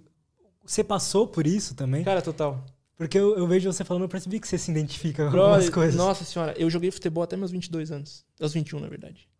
Até os 21. Você tem quantos anos? Eu tenho 26. Ano que vem eu faço 27 e dei a idade do rock and roll, né, cara? Tomara aqui. Cuidado. Não, brincadeira. Mas então, eu, jogo, eu joguei futebol, cara, minha vida inteira. Categoria de base, né? Porra, desde os 8 anos. Categoria de base, enfim. Se quiser deixar ali no, no Jornal do Herói, até é, vai fazer, vai fazer sentido, é. cara. E desde os 12 anos, é, a primeira vez que eu fui, tava na quinta série, nunca esqueço disso. Tinha uma, na biblioteca lá tinha um livrinho chamado chamado Ego e Arquetipo. Ego e Arquétipo. Do, baseado nas obras de Jung, enfim. E inconsciente coletivo. Eu peguei aquele livro lá, tentei ler, não entendi porra nenhuma, mas achei bonitinhas as imagens. Não entendia nada. Falei, cara, tem alguma coisa na vida. E nesse dia eu tinha escolhido de futebol de tarde, tinha 11 para 12 anos. Tinha escolhido de futebol de tarde e fui tentar falar com um amigo meu. Para, tá maluco, velho? Isso é coisa de viado. Caralho. Primeira recusa ao chamado. Entendeu? Eu recusei por um bom tempo esse chamado. Mas eu continuei estudando, achei, continuava achando legal. Tentava ir falar com meus colegas de, de, de treino.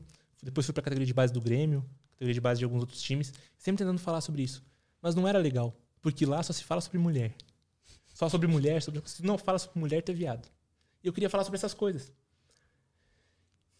Não dava. Não dava. Começou a doer em mim. Consegui uma bolsa atleta para ir para os Estados Unidos, enfim. É, para ir jogar profissionalmente, consegui uma bolsa atleta para os Estados Unidos. E lá eu fui para estudar business, administration, né, administração. E eu continuava lendo sobre mitos, cara. E eu gostava muito disso. E lá eu tive a oportunidade de ir numa palestra do Jordan Peterson, em Chicago. E eu nem sabia que era o Jordan Peterson. Eu só fui porque valia ponto pra matéria. Que foda. Sacou? Eu nem sabia quem era. Encontro com o mentor. Caralho, que foda. O encontro com o mentor me fez reacender a chama. O que, que ele falou na palestra? Era uma daquelas primeiras palestras sobre, sobre Deus, sobre, a, sobre, a, sobre o Antigo Testamento. Sei, é muito foda. Tem uns uhum. vídeos do YouTube. É, 2018, por aí. Pode crer. Enfim, eu não sabia quem ele era. Eu, pô, que foda essa palestra. E aquilo reacendeu em mim. Voltei no outro dia, tinha treino normal. tentar conversar com meus amigos. Não, essa coisa de viado. Falei, não, não é coisa de viado, cara. Isso aqui é massa, cara. Isso aqui é a realidade acontecendo, velho. Comecei a entender que as pessoas que estavam comigo, de alguma maneira, eram inimigos, né? Tipo, inimigos dessa, dessa jornada, pelo menos. Eram meus amigos, mas eram não estavam querendo deixar eu me desenvolver nessa parte. Enfim. Aí eu aceito o chamado. O que acontece? Cara? Eu tava muito mal nessa época. Eu tava com depressão. Tava, tava entrando em depressão. Eu falo assim, sorrindo, porque já passou, mas tava entrando em depressão. Eu, eu, cara, a vida não é só jogar bola. A vida tem alguma coisa a mais. Eu, eu quero fazer alguma coisa a mais da vida. Eu teve um dia que eu tava indo até colocar fim nas coisas. Eu lembro que tava frio pra caramba. E tinha que passar uma pontezinha para chegar até a escola, assim, pra, pra faculdade. Tinha que passar uma pontezinha. Na pontezinha passava um rio embaixo, que é o Peoria River. E eu via os pedaços de gelo lá e uma vozinha na minha cabeça falava: por que tu não pula? Por que tu não pula? E uma outra vozinha falava: é, isso não é você. Isso não é você. Por que, que tu não pula? Isso não é você. Eu lembro que eu saí correndo e voltei pro meu alojamento. Não fui pra aula aquele dia. Voltei pro alojamento e chorei, cara. Chorei, chorei, chorei, chorei, chorei. Chorei. Chorei. Só chorei. E parece que eu nasci daí. Eu, senti que, porra, tem algo mais que, que só jogar bola, sabe? Tem algo mais na vida, tem algo a mais. Entendo. Ali foi como se fosse o meu, o meu ventre da baleia. Eu entro numa caverna, pensa, pensa no, no, no, no quarto como sendo um lugar que tu se sente seguro para você ser você mesmo. Porque naquele quarto era onde eu conseguia ler sobre mitologia, porque eu ficava sozinho. Era ali que eu podia ser eu. É uma caverna. É algo que tem ali. É onde eu me sinto seguro. E eu volto para lá, choro, choro. No outro dia eu peço para não, não treinar mais. Eu tava no último ano. Eu consegui trans, transferir a, a, o meu coisa de, de business para artes e humanidades, que é o que eu sou formado, no Illinois Central College. E o treinador manteve a bolsa até o final do ano. Cara, estudei pra caramba. Em um ano, assim, eu fiz, tipo, quatro, sabe? Quase. Caralho, que foda. Três, na verdade. Só sobre matérias. Tava de manhã, de tarde, de noite. Enfim. Ali eu aceitei meio que a chamada. O chamado, né? Tipo, de começar a falar sobre isso, de aceitar minha vida em si. E eu comecei a me colocar no centro da minha jornada. Foda-se se é coisa de viado. E não é, cara, não é. Só que pra, aquela, pra mentalidade deles é. Entende? Pra mentalidade é coisa de gente que não tem. Gente que não sabe o que tá falando. Sim. Pra mentalidade do mundo normal, do mundo comum, né? Aquele primeiro passo da jornada, não faz sentido nenhum a minha jornada particular, porque é minha, não é do mundo. Para muitas pessoas não faz sentido ter um podcast. Coisa de vagabundo, que não vai trabalhar? Sacou? Uhum. Para muitas pessoas não faz sentido, cara. O teu chamado. Só que é, um, é o teu chamado. Você tem que ir atrás disso. E aí você começa a. Aí eu comecei a tentar produzir conteúdo na, na internet. Só perdi seguidor. E todo mundo que me seguia era por causa do futebol. Pode crer. Aproximação da caverna oculta, entende? Será que eu continuo ou não? Continuo. É isso que eu quero. Continuo, continuo falando disso, continuo falando disso. E aí você tem uma aprovação suprema, alguma coisa ruim acontece. Enfim, sempre alguma coisa ruim vai acontecer. Mas quando você consegue enfrentar essa coisa negativa que acontece no teu caminho, você passa a ter uma recompensa. Pô, algumas pessoas começaram a, a se identificar com o que eu falava. Algumas pessoas começam a se identificar com a tua trajetória. E você começa a vir. Começa a, a sentir que você está falando para alguém certo? Sim.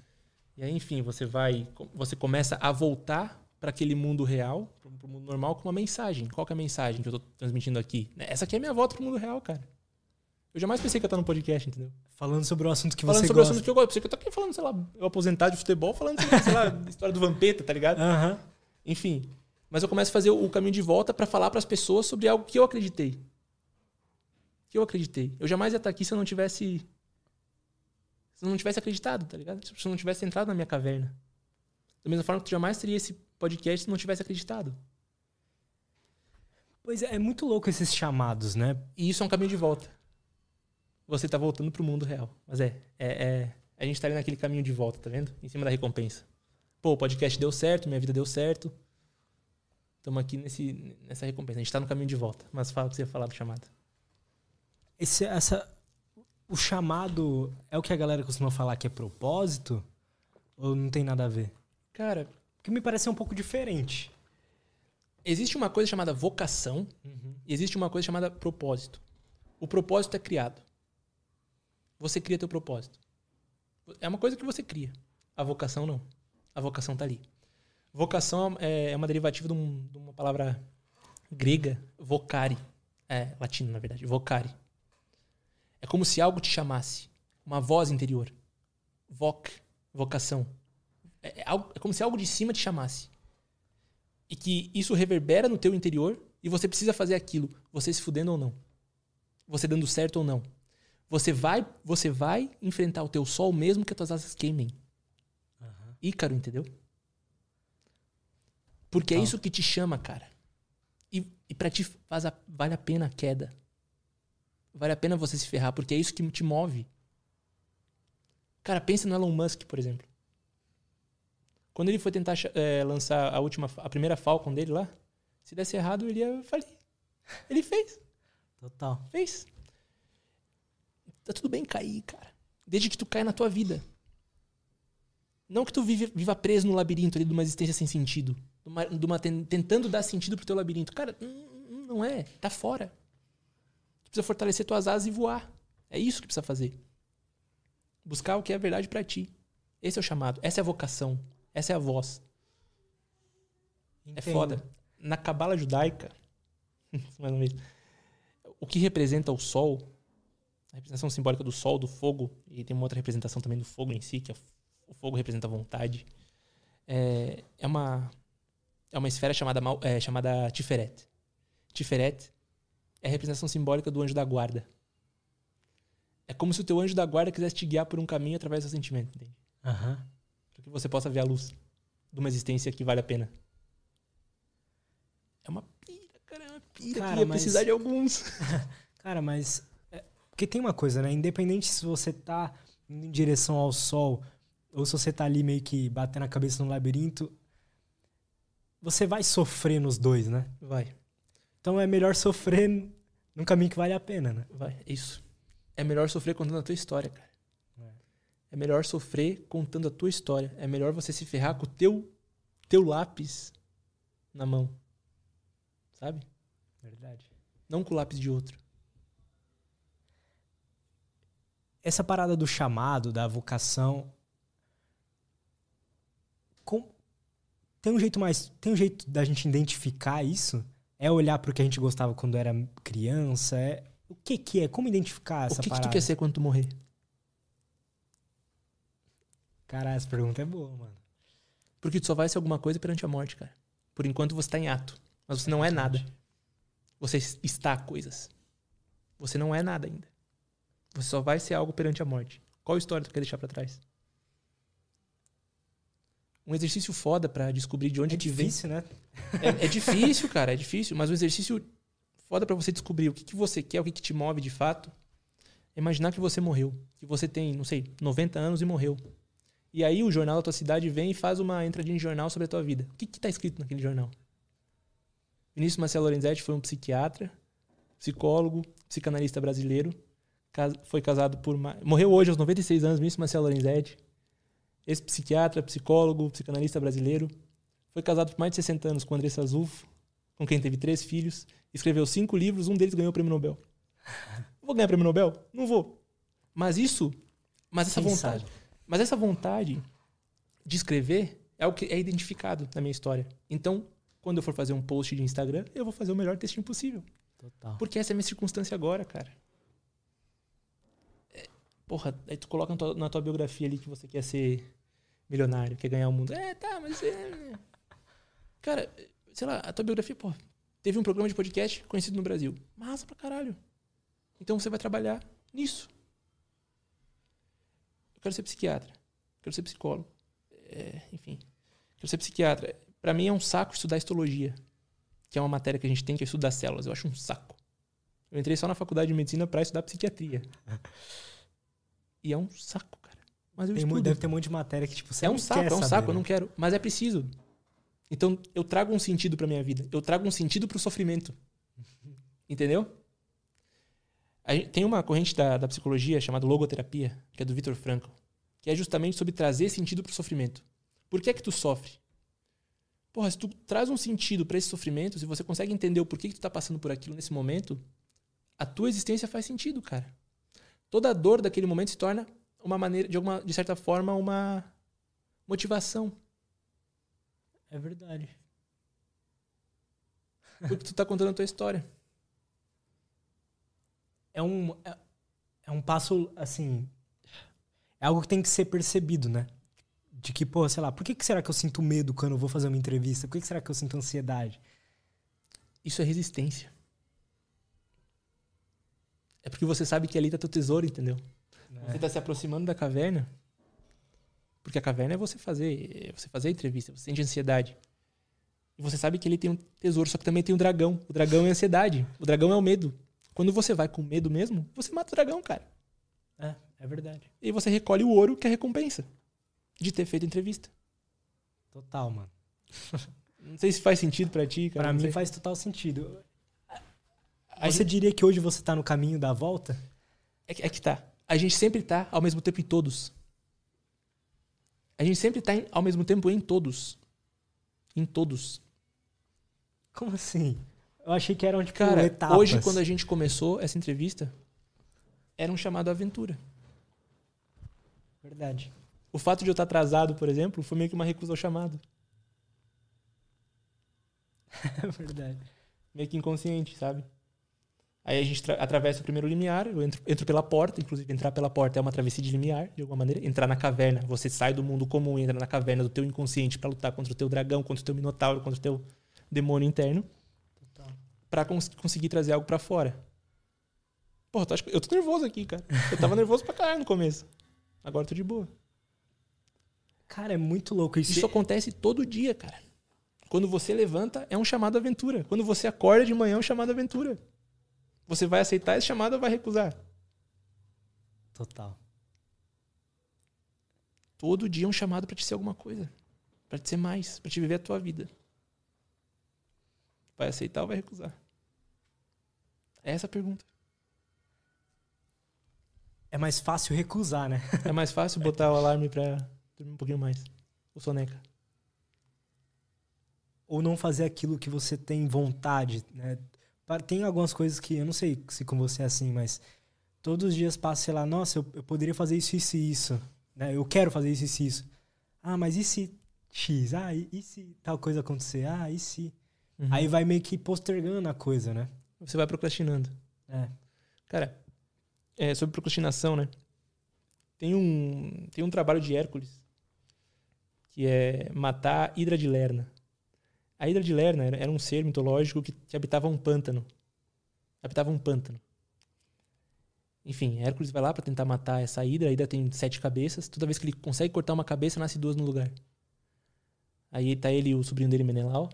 É, Iolau, quer dizer. E ele tem uma ideia. Iolau tem uma ideia de colocar fogo assim que o corte é feito. Coloca fogo, cauteriza. Beleza, então eles conseguem matar essa hidra. Ok. O que, que, que quer dizer matar, matar a hidra, cara? Primeiro, o que quer dizer o pântano? O pântano é uma vida imóvel. O que, que é um pântano? O que, que tem ali no pântano? Tem só merda. Tem um monte de, de merda parada. Tem um monte, é uma água parada. É uma emoção que não se move. A gente falou da, da água como sendo um, um símbolo da Emoção. Aham. É uma água que não se move.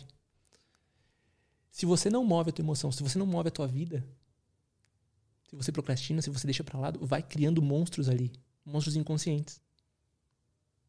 Esses monstros se transformam numa grande hidra, num, num ser quase que mitológico e vão tentar acabar com a tua vida. Toda vez que você tenta fazer uma coisa, você corta, ah, vou fazer tal coisa. Você vai e corta uma cabeça, mas nasce outras duas coisas no, no lugar. Quando você procrastina, você tenta acabar com uma coisa, mas deixa pra terminar depois. Cara, sei lá, quero fazer alguma coisa aqui, Agora me, proponho, me propus a lavar a louça, mas lavo só metade da louça. Deixa pra depois. Daqui a dois dias vai ter mais louça do que tinha antes. Porque você não matou a, a hidra ali da, da, da louça, né? Só cortou uma cabeça. Só cortou uma cabeça. Cresceu duas. Todo problema é uma hidra se manifestando pra ti.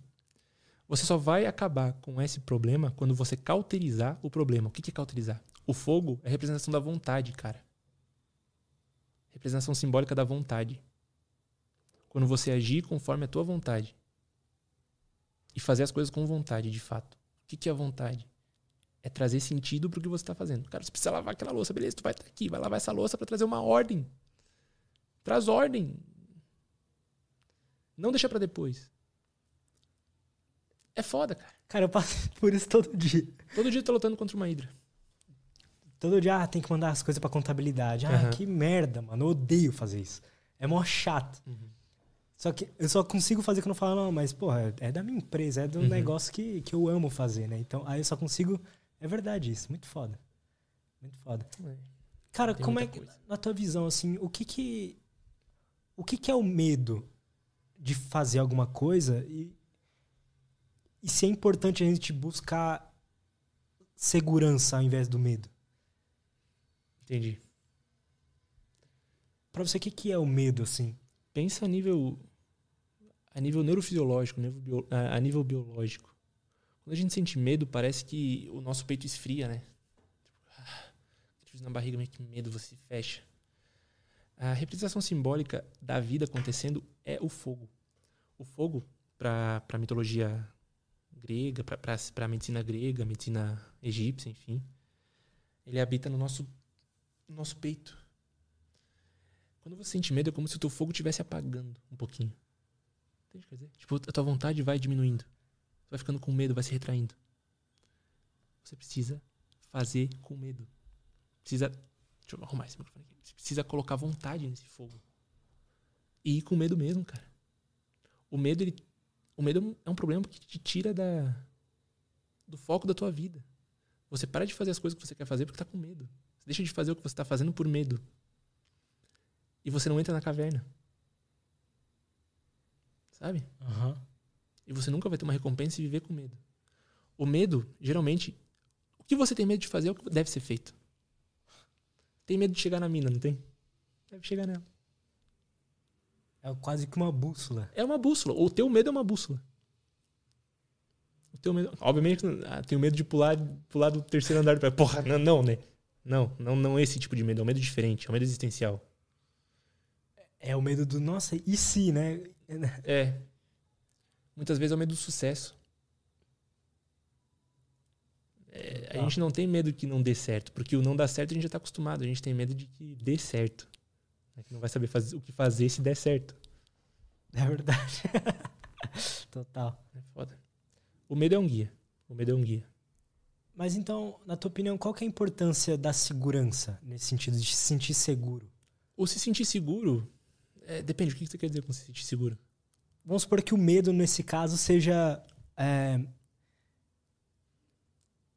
gastar uma quantidade muito grande de dinheiro para abrir uma empresa, para ou melhor, é para apostar em algo, sacou? Aham, aham. Não apostar de jogo, nada disso, Não, apostar em algo. Apostar em ti mesmo, apostar numa empresa. É, e por que não é, ficar seguro, pegar esse dinheiro, guardar? Porque eu sei que, porra, se eu, sei lá, se algo der errado, eu tenho essa grana aqui guardada e tal. Pensa no dragão dentro da, da caverna. O dragão tem um monte de dinheiro ali guardado, tem um tesouro guardado. Ele pode usar o tesouro? O dragão? O dragão. Dragão não. O dragão não pode. Quando você quer juntar as coisas só pro teu conforto, só pra ter, só para ter, só pra, ai, se alguma merda acontecer, eu vou viver, se eu vou, vou solucionar essa coisa. Você tá sendo um dragão, cara. Você tá sendo teu próprio dragão, você tá juntando coisas que você não vai usar. Entende? Entendo. Você tá se colocando como inimigo da tua história. Quando você quer ficar só na segurança. Pensa no, pensa no Smeagol do Senhor dos Anéis. É verdade. Ele mora numa caverna. Ele quer manter o anel em segurança com ele. Não quer destruir o anel. Não quer ir pra jornada do herói. Não quer ir pra jornada como o Frodo faz, por exemplo. Não sei se você chegou a ver. Eu, eu cheguei a ver faz tempo, mas, Enfim, mas eu entendi o que você quis dizer. sabe? Ele é meio que tipo, ah, eu quero pra mim. É, ele se transforma, ele se transforma naquilo. Se você quer uma vida confortável, você se transforma em algo que não se move, cara. A vida é sobre tomar risco, so- sobre tomar, só fazer fazer decisões. E decisão é risco. E fazer uma escolha é você perder sempre. Não é ganhar, é perder sempre. Sempre que você faz uma escolha, você escolhe ou A ou B. Se você escolhe A, você perdeu B. Escolher é perder sempre. Se você escolhe investir, você perde a segurança. Por exemplo. É verdade. É, Escolher é perder sempre. O que, que faz mais sentido pra te perder? Sabe? Perder uma potência de vida bem vivida ou perder uma, um- uma estadia segura no labirinto? É. Caralho. Perder. O que, que é melhor? Você perde a tua vida, digamos assim, mas você teve a experiência do voo Ou você perde a vida de qualquer forma, porque você vai morrer velho, mas sempre viveu sentado num canto do labirinto, só vendo as outras pessoas voarem. Sem nunca arriscar, por medo da queda. Entendo. Isso é um padrão, né? De jeito de viver, meio que de todo mundo. Uhum. Eu sou assim, caralho. Eu, sei lá, eu, eu, busco sempre a segurança. Mas igual eu tava te falando, eu sinto que as coisas que deram certo na minha vida foram coisas que eu arrisquei, assim. Só que Sim. dá medo arriscar de novo. Não, não sei porquê. Mas é, total. Cara, eh, o que, que a psicanálise fala que é consciência? Eu tava. mudando um pouco de assunto, mas uhum. é, eu tô não pensando mudando. muito nisso é, esses tempos atrás, porque eu trouxe uma galera de meditação uhum. aqui e tal. E para eles a consciência, a consciência é algo. É como se fosse o eu verdadeiro. Que sim, era o que a gente tava falando, né? Então, na tua visão, o que, que é a consciência? Assim? A psicanálise fala muito pouco sobre consciência. Ah, é? Uhum. Ela fala mais sobre instintos, sobre vontades, pulsões, enfim. Mas eu, minha visão particular de consciência. visão particular. É como se existisse uma história a ser contada, e essa história vai ser contada, só que ela tá te escolhendo como personagem da história. Entende? Não. Cara, é foda. É como se tivesse uma. O livro já tá pronto, a história tá pronta. Uhum. Só falta definir o personagem principal. Vai ser você, vai ser eu, vai ser quem? É como se o mundo, como se uma consciência maior, quisesse viver aquela história. É como se você fosse o universo se experienciando como ser humano. Entende o que quer dizer? Entendo. É como se você fosse o todo se experienciando agora como Lutz. Cara, faz sentido essa sua visão. É, é, não sei se faz, né? Mas é porque eles falam que quando você, por exemplo, medita por muito tempo, você encontra essa. Você sente uma sensação de êxtase para sempre. Uhum. E essa sensação de êxtase está ligada com você. Você está conectado com essa consciência. Sim, sim. Cara, isso é viver no fluxo da vida, velho. Isso é viver uma vida com sentido. Isso é viver sendo o protagonista da tua história. Da tua narrativa. Caralho, velho. Eu juro por Deus, se o avião caísse ontem, eu ia estar feliz. Entende? Entendo. Se daqui a pouco eu for atropelado, eu vou morrer feliz, cara. É verdade. Isso é, isso é o nirvana, cara. Isso é o nirvana. Por que, que eu vou morrer feliz? Porque eu tô contando a minha história, cara. Tem um estudo da. Cara, muito bom. Tem um estudo da.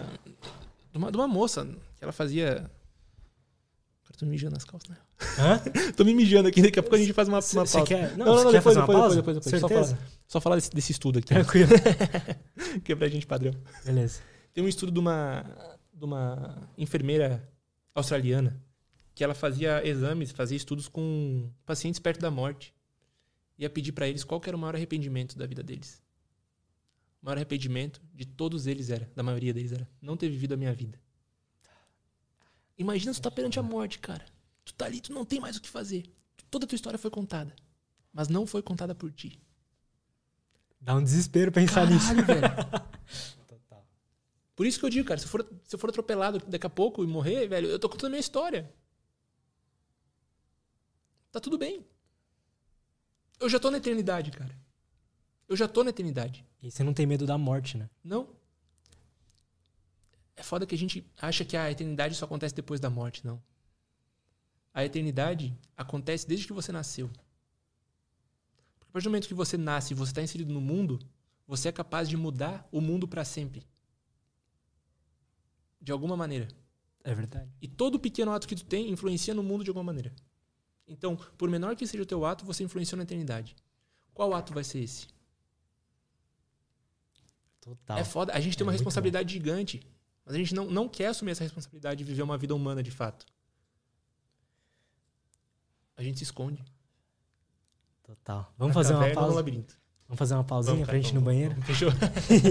e a gente já volta. Aí a gente lê as perguntas da galera. Beleza, fechou. Estamos de volta, a gente já vai ler as perguntas da galera, mas eu, a Kim Off estava falando sobre os mitos, né? E como, uhum. como eles contam meio que a história das nossas vidas. Conversando com você agora e te acompanhando no Insta aí esses dias, né? Que, que, é, que eu te sigo faz pouco tempo, mas como que a gente. Onde a gente encontra esses mitos, assim, pra, porra, a gente ler, se identificar, sabe? Uhum. Porque não é algo assim que é passado pra gente, né? Igual a Bíblia, por exemplo. Não, não é. Não é. é. É porque o mito ele se relaciona contigo de uma maneira diferente que a, que a Bíblia se relaciona, por exemplo. A Bíblia ela já é uma tentativa de contar uma história de um povo, né? Como se você fosse o. Inclusive, isso é interessante, cara. Enfim. Pode é... falar. Tá, beleza. Tô curioso É, agora. é uma, uma coisa que me veio aqui na cabeça sobre, por exemplo, a interpretação de inferno para cada mitologia. Oh, interessante. Tá ligado? isso. Tipo, como é, como é o aspecto do inferno. Por exemplo, a Bíblia cristã, o cristianismo foi desenvolvido numa região árida, no deserto. Então, como que é o inferno? Olha que foda. Como que é o inferno? É um lugar quente. Quente. Beleza, o céu já é mais friozinho. Certo? A- Pra mitologia viking, pra mitologia nórdica, o inferno é um lugar gelado. E eles foram desenvolvidos numa sociedade gelada. Tá ligado? Aham. Já para alguns outros, pros yorubás, por exemplo, que é africano, também é um lugar quente. Caralho. Pros. Enfim. O que eu quero dizer com isso é o seguinte, cara. Se uma pessoa que viveu a vida inteira num deserto, o inferno é um lugar quente, o que, que é o inferno? É você continuar vivendo no labirinto durante a eternidade. Naquela realidade, entendeu? Quero dizer? É você continuar vivendo o mesmo padrão de vida por toda a eternidade. Imagina que, porra, tu odeia teu trabalho. Tu odeia teu trabalho. Imagina que o, o teu inferno é continuar trabalhando nesse trabalho durante toda a eternidade. Mesmo depois de morto. É, É, é, dá medo, né? Dá É, medo. é, a gente pode entrar em Nietzsche, que é aquela lei do eterno retorno, enfim, mas. Mas é, é- dá medo, cara. Se você não É tá angustiante vivendo. É angustiante. Eu ia gostar de viver minha vida. Uma pessoa que consegue ver sentido na vida, ela ia gostar de viver a mesma vida de novo. Mesmo tendo, mesmo eu tendo quebrado meu braço jogando futebol, mesmo tendo tendo uma lesão na perna, mesmo todo mundo me zoando, mesmo sofrendo bullying na escola. Eu ia querer ter vivido a mesma vida. Porque em algum momento da minha vida eu me encontrei. E quando você se encontra em algum momento da tua vida, a tua vida passa a ser aquilo que a gente falou antes, um nirvana, um nirvana eterno. Porque como eu falei antes, cara, a gente sempre está na eternidade, a gente já está na eternidade. Porque o tempo cronológico é só uma ilusão, cara. O passado não existe mais, né? O passado não existe. E o futuro não existe também. O futuro também não. É sempre é agora. Desde o momento que fala, desde o momento que você nasceu é agora. Desde o momento que você nasceu é agora. E só vai deixar de ser agora quando você morrer. Se a gente pega a oração de Ave Maria, por exemplo, no final termina agora e na hora de nossa morte. São as duas coisas que existem. São os dois únicos tempos que existem, o agora e a hora da nossa morte. Porque depois que há a nossa morte, a gente já viveu a vida. Entende? Aham. A vida é constituída de agora e hora de nossa morte. Não existe passado. O futuro é meio que uma consequência do que tu tá fazendo agora. E quando você chegar no futuro, já vai ser o agora, né? Já vai ser o agora. Da mesma forma que ontem era agora.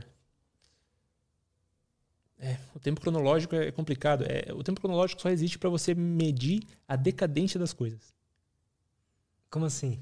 Decadência. Você só sabe que foi há 10 anos atrás porque agora você se olha no espelho e tá mais velho. É verdade. Você está mais decadente do que há 10 anos atrás. É engraçado que o símbolo, né, o mito pro tempo é o mito de Cronos. Cronos é um titã da Grécia, né, um ti- um titã grego que come tudo, que come pedras, inclusive. Cara, pedra simboliza o mundo material. O tempo come tudo. O tempo come tudo. O tempo destrói tudo. E a única forma de você viver na eternidade é fazendo, é fazendo essa, esse- essa micro-eternidade que você tem valer a pena. Zeus é o único ser que não é devorado por Cronos na mitologia. E ele tem um raio. A arma dele é o raio, um raio da verdade. Quando você vive com a verdade na tua mão, quando você vive com a tua verdade, você consegue destruir até o tempo de certa forma. É, é verdade. E é louco porque se parar pra pensar, a gente tá conversando aqui o quê? Duas horas. Pra mim parece que faz 20 minutos. Pois é. Quando a gente tá fazendo alguma coisa que a gente gosta, o tempo passa mais rápido. Pois é. Estado de flow. Enfim. Pois é. Eu- essa parada do estado de flow é, me parece que é algo que a gente tem que sempre buscar sentir, né? Uhum. Isso. Uhum. O que Fluxo. É. Tu tá no fluxo da tua vida, cara. O que, que é um rio? Um rio é a água que tá nele? É o buraco que ele corre? Ou é a correnteza dele? O que, que caracteriza um rio? É o buraco com a água e a correnteza, né? Mas principalmente a correnteza. Principalmente o fluxo. Porque se fosse só uma água parada, ia ser um lago. Verdade. Se fosse uma água parada por muito tempo, ia ser um lodo, ia ser um, um pântano. O que caracteriza uma vida humana é a correnteza que passa por ela, é o fluxo da vida. Você está vivo nos momentos que você se sente integrado à vida. O resto é só perda de tempo. O resto é você sendo decadente. O resto é Cronos te devorando. Quando você abre os olhos e, e, e assume, eu vivo, é a minha vida, você para de ser devorado. Todo o tempo que você está aqui vale a pena. Toda a tua vida faz sentido de alguma maneira. Você consegue interpretar os símbolos, interpretar a vida em si. É, é só mediante uma mudança de olhar que isso acontece, cara.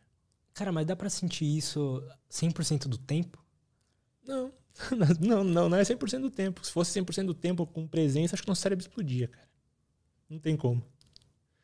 É, é como. É engraçado que isso até a mitologia fala. Mais uma vez.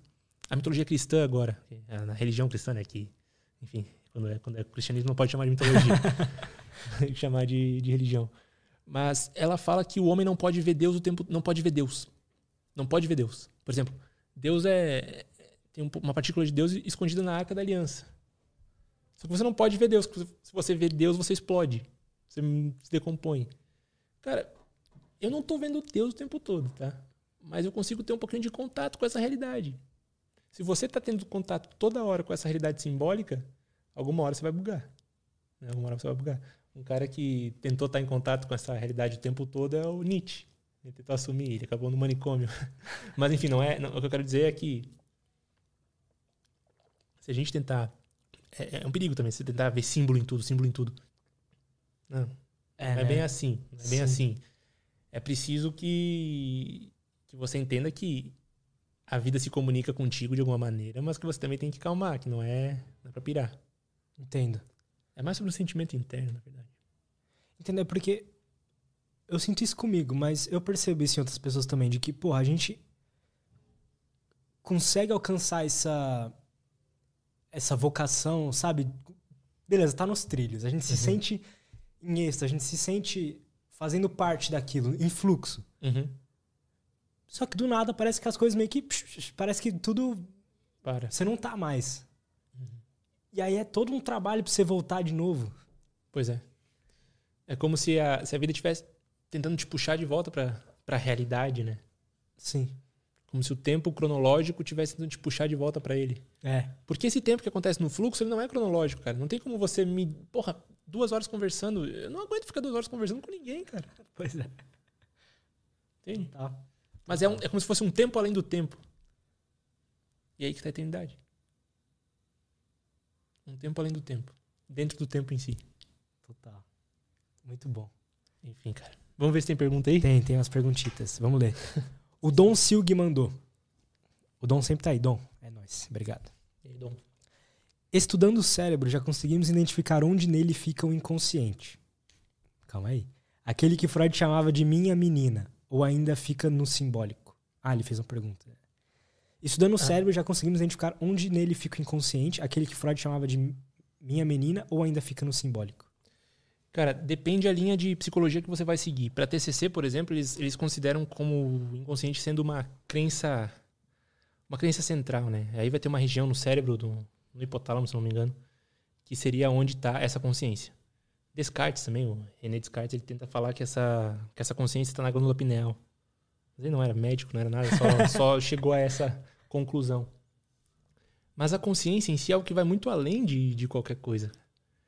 Entende que nós dois aqui nessa conversa a gente está criando uma outra consciência? Ou não? Como assim?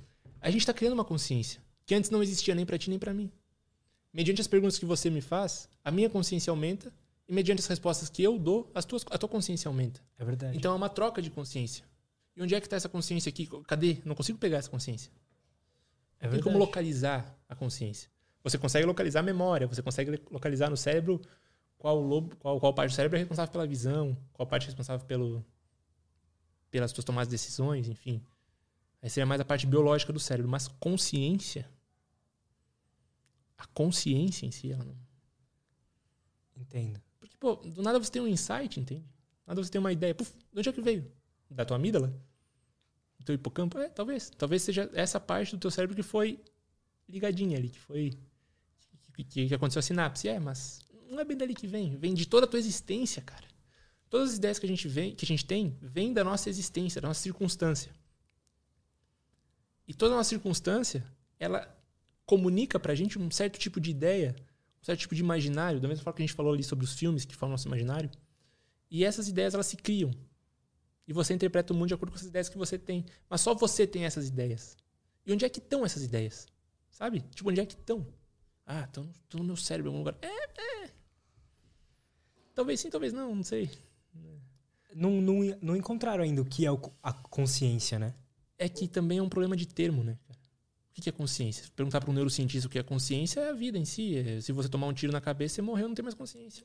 É, é, é. Sim. Existe a consciência biológica a consciência que vai além da, da consciência biológica. Se eu tiver um tumor no cérebro, por exemplo, eu não vou, não vou, não vou mais ter consciência sobre o meu braço aqui, eu não consigo mexer, não vou saber onde ele está. É. É basicamente isso. Pois é. Mas existe uma consciência um pouco maior do que essa consciência cerebral. Né? Existe uma consciência aí que quase que natural. É além do físico, você diria? Creio que seja além do físico, metafísico. Eu também acredito nisso. Mas é. Às vezes, como a gente conversa com muitos cientistas aqui e tal, é. sempre fica uma dúvida, tá ligado? Tipo, nossa, Sim, será que é mesmo? Pode ser só uma. só elétrica um no meu cérebro. né? Um é, choquinho. Pode ser só um choquinho. Mas eu. Mas é muito pouco resumir a vida um choquinho, né? É porque quando você tem uma experiência. Mas, Lutz, se for para resumir a vida a, um, a só um choquinho, e é de fato um só um choquinho, pensem como começa a Bíblia, como começa tudo. Um é um insight. choquinho, um insight. Faça-se a luz. E a luz se fez. E como é que é que se faz a luz? Quando você tem uma ideia, o que, que você faz com o teu olho? O que está entrando? Luz. Luz. Está se fazendo luz para um novo tipo de consciência. Me inspirei. Porra, tua consciência aumentou. É verdade. De onde que vem isso? É verdade. Uma das melhores sensações da vida é o insight. O eureka. É, é, é verdade quando aquela luzinha se acende, de certa forma, né? Tipo, até pegar os personagens do Walt Disney, ele sempre tem uma, é uma luzinha quando tem uma ideia.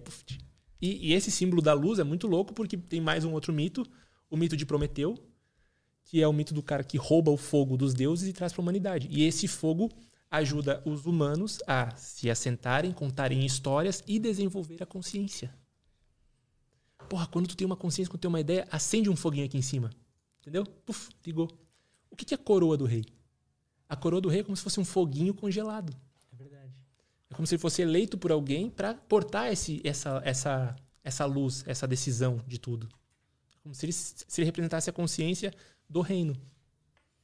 É uma loucura, Total, cara. A simbólica tem tudo.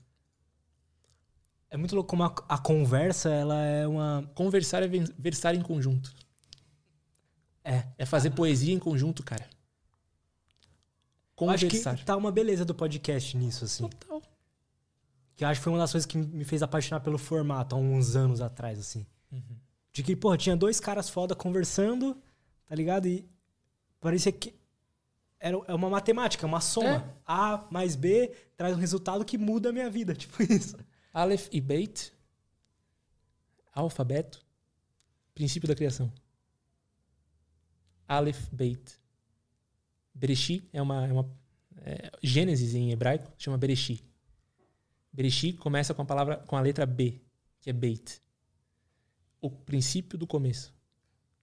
A e B conversando. Alfa, Beit, alfabeto. A partir de uma conversa a gente consegue correlacionar todas as letras do alfabeto, todas as ideias. É. Quando A e B conversam. Mas A e B precisam conversar, precisam versar em conjunto, não brigar. É verdade.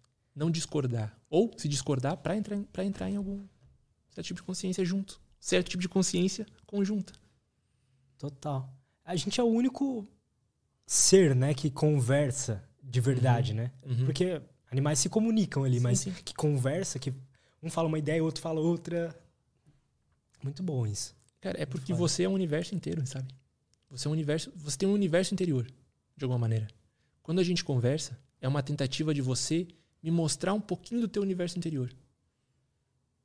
E eu tentar absorver esse universo interior para mim, para que o meu universo interior cresça e vice-versa. Total. E todo o mito de criação nasce através da fala.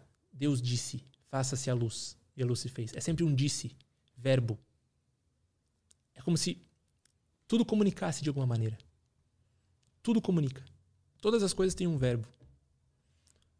Cara, tudo comunica de alguma maneira. A roupa que tu veste, uma caneta que tu vê. É, é foda. Cara, é interessante isso. O jeito que você chega num lugar, às vezes as pessoas já te Elas- tratam diferente. né? Total. Pela roupa que você está vestindo. Você está comunicando sem ter falado nada. É verdade. E, mas sobre a conversa em si, né? É, é louco a etimologia da palavra conversa é versar em conjunto. É fazer poesia em conjunto. É encontrar uma narrativa em conjunto. É tentar identificar a realidade em conjunto. E transformá-la em algo belo. Algo que faz sentido para os dois. Uma poesia dupla. Uma conversa. É muito foda isso, cara. O, o Joe Rogan, ele fala que a, a conversa que ele tem lá, é, pra ele é como se fosse uma dança.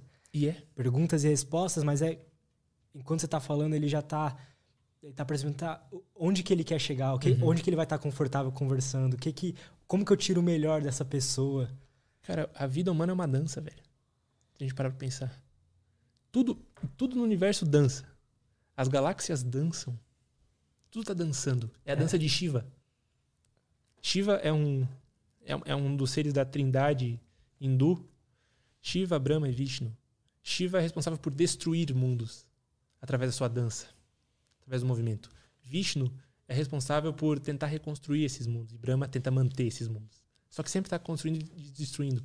Uma conversa é uma dança em dois, são duas pessoas dançando com, com palavras para tentar construir algo ou destruir algo, É verdade. ou manter algo. Total. Muito bom. É versar em conjunto. Muito bom. O, o Cortes mandou. Boa tarde, Lutz e Vinícius. Lutz, pergunta ao Vinícius se ele pode comentar como deixar de procrastinar e organizar o caos em nossas vidas, criar rotinas e etc. Obrigado. Você curte Jordan Peterson também? Cara, eu curto, curto sim. Ele fala Curto, bastante sim. sobre ordem e caos, né? Fala, fala. É, Bom, tudo, tudo no mundo é ordem e caos, né? Tudo- Enfim, toda a sociedade é construída através de ordem e caos. Vem o caos, destrói alguma coisa. Bom, Vishnu tenta manter, vem o caos de Shiva, destrói. É, Brahma tenta manter, vem o caos de Shiva que destrói. Vishnu reconstrói. Essa é tentativa, essa, essa, essa dança. Total. Como manter uma rotina, cara? É, como organizar o caos da nossa vida, assim. Velho, eu vou te dar uma, uma dica que é o Jordan Peterson que dá, na verdade. Começa arrumando teu quarto. Lavando louça. Organizando a, a ordem física do teu lugar ali, da tua caverna em si. Sabe? Do teu lugar em si. Como que você pode ter mais disciplina? É, tem uma coisa que você precisa que é ter motivação para fazer as coisas. Enfim. É, só que o problema é que geralmente as pessoas passam um, um tipo de, de exercício que é para você fazer um to-do list. Tipo, uma, uma listinha de coisas a serem feitas. Eu gosto de passar o contrário. Antes de dormir, pega e senta e faz uma lista de coisas que você fez. Pra você ver que você é capaz de fazer coisas. Isso vai aumentando a tua motivação pra fazer mais e fazer o que deve ser feito no próximo dia. Mas não se proponha a tentar viver é, certinho aqui pra fazer o que você tem que fazer. Olha pra ti mesmo e vê o que você já fez. Onde você chegou com as coisas que você fez no dia. Sabe? Sim. É que, querendo ou não, eu não sou mais. eu não sou muito do lado comportamental da coisa. Tipo, então, pra ter, pra ter essa coisa de procrastinação, acabar com a procrastinação, eu tento ir mais a fundo. De onde que vem a procrastinação? Qual o medo que você tem? O que, que você não quer fazer de fato? Por que, que você não tá fazendo o que você quer fazer? Você tá com medo de fazer alguma coisa? Do que, que é esse medo? Daí. É, eu acho que no final é entender o porquê daquilo, né? É, a ideia é entender os porquês. Muito bom. Os comos a gente tem outros profissionais. É verdade. da hora. O Evil Luffy. Mas, mas faz, uma, faz uma listinha de coisas a serem feitas, vê o que você conseguiu, mas no outro, e no outro dia faz uma lista de coisas que você já fez. Sempre vai alimentando essa vontade de fazer. Talvez se ele pegar aquela coisa que ele não fez ali e tentar escrever por que, que eu não fiz isso e começar a Uhum. listar algumas coisas, ser que Consegue entender, consegue entender o porquê que você foge desse monstro, né, entre aspas. Total. O Evil Luffy mandou. Vinícius, você acredita mais em Rousseau e a teoria de que o homem é bom, porém é corruptível, ou que sua natureza é má, segundo Hobbes? É Hobbes que fala? Que o lobo, que o homem é lobo do próprio homem, isso é Hobbes. Isso é Hobbes. Que a natureza é, é má, é isso? Que a natureza do homem é ser mal. É que o homem é, é mal por natureza de Hobbes, se eu não me engano. Entendi. É, cara, eu acredito que o homem é dual por natureza, não, não bom nem mal. Ele tem tanto a potencialidade de fazer o bem quanto a potencialidade de fazer o mal, porque tudo na natureza é dois. Tudo na natureza é dual. A gente só enxerga o mundo por causa da dualidade. Imagina que isso aqui fosse tudo branco. Você não ia saber quem eu sou. É só uma voz falando no branco. Entende? Ninguém é 100% bom por natureza, não, cara. Ninguém é 100% bom. Ninguém é 100% mal também. Geralmente, quando a pessoa faz o mal, é porque ela tá almejando algo bom. Pra ela, né? Pra ela. Ou pra ideia que ela tem. Porra, o nazismo não é uma coisa ruim pros nazistas. É. Total. Então ele tá fazendo bem na cabeça dele. Mas o que é bem e mal, cara? Não existe bem e mal. Existe uma consequência das coisas que você faz. Não existe bem e mal? Arquetipicamente existe, né? Tipo, tudo que é que te abre o olho para uma vida em si é positivo. Tudo que abre o olho para algo negativo é negativo. Uma coisa destrutiva é negativo. Mas é, é que o no... tudo que é bom e ruim é dotado de um conceito. Sim. E quem conceitua as coisas é o homem. Para a natureza nada é bom e nem ruim, tudo só é. É foda que tudo é só é, cara. Tipo, um leão matando uma, uma gazela para se alimentar, ele tá matando porque é mal? Não, ele tá matando porque ele quer. Porque, porque é. Porque é a vida acontecendo. Um golfinho estuprando. É. Tipo, não, não é porque é mal. É porque é. Entendo. é. Só que a nossa interpretação transforma aquilo em algo negativo. Mas então. Mas obviamente que um pai matar filhos é, é mal. Né? Mas é importante, então, essa interpretação das coisas, assim, se algo é, é bom ou ruim. Como assim?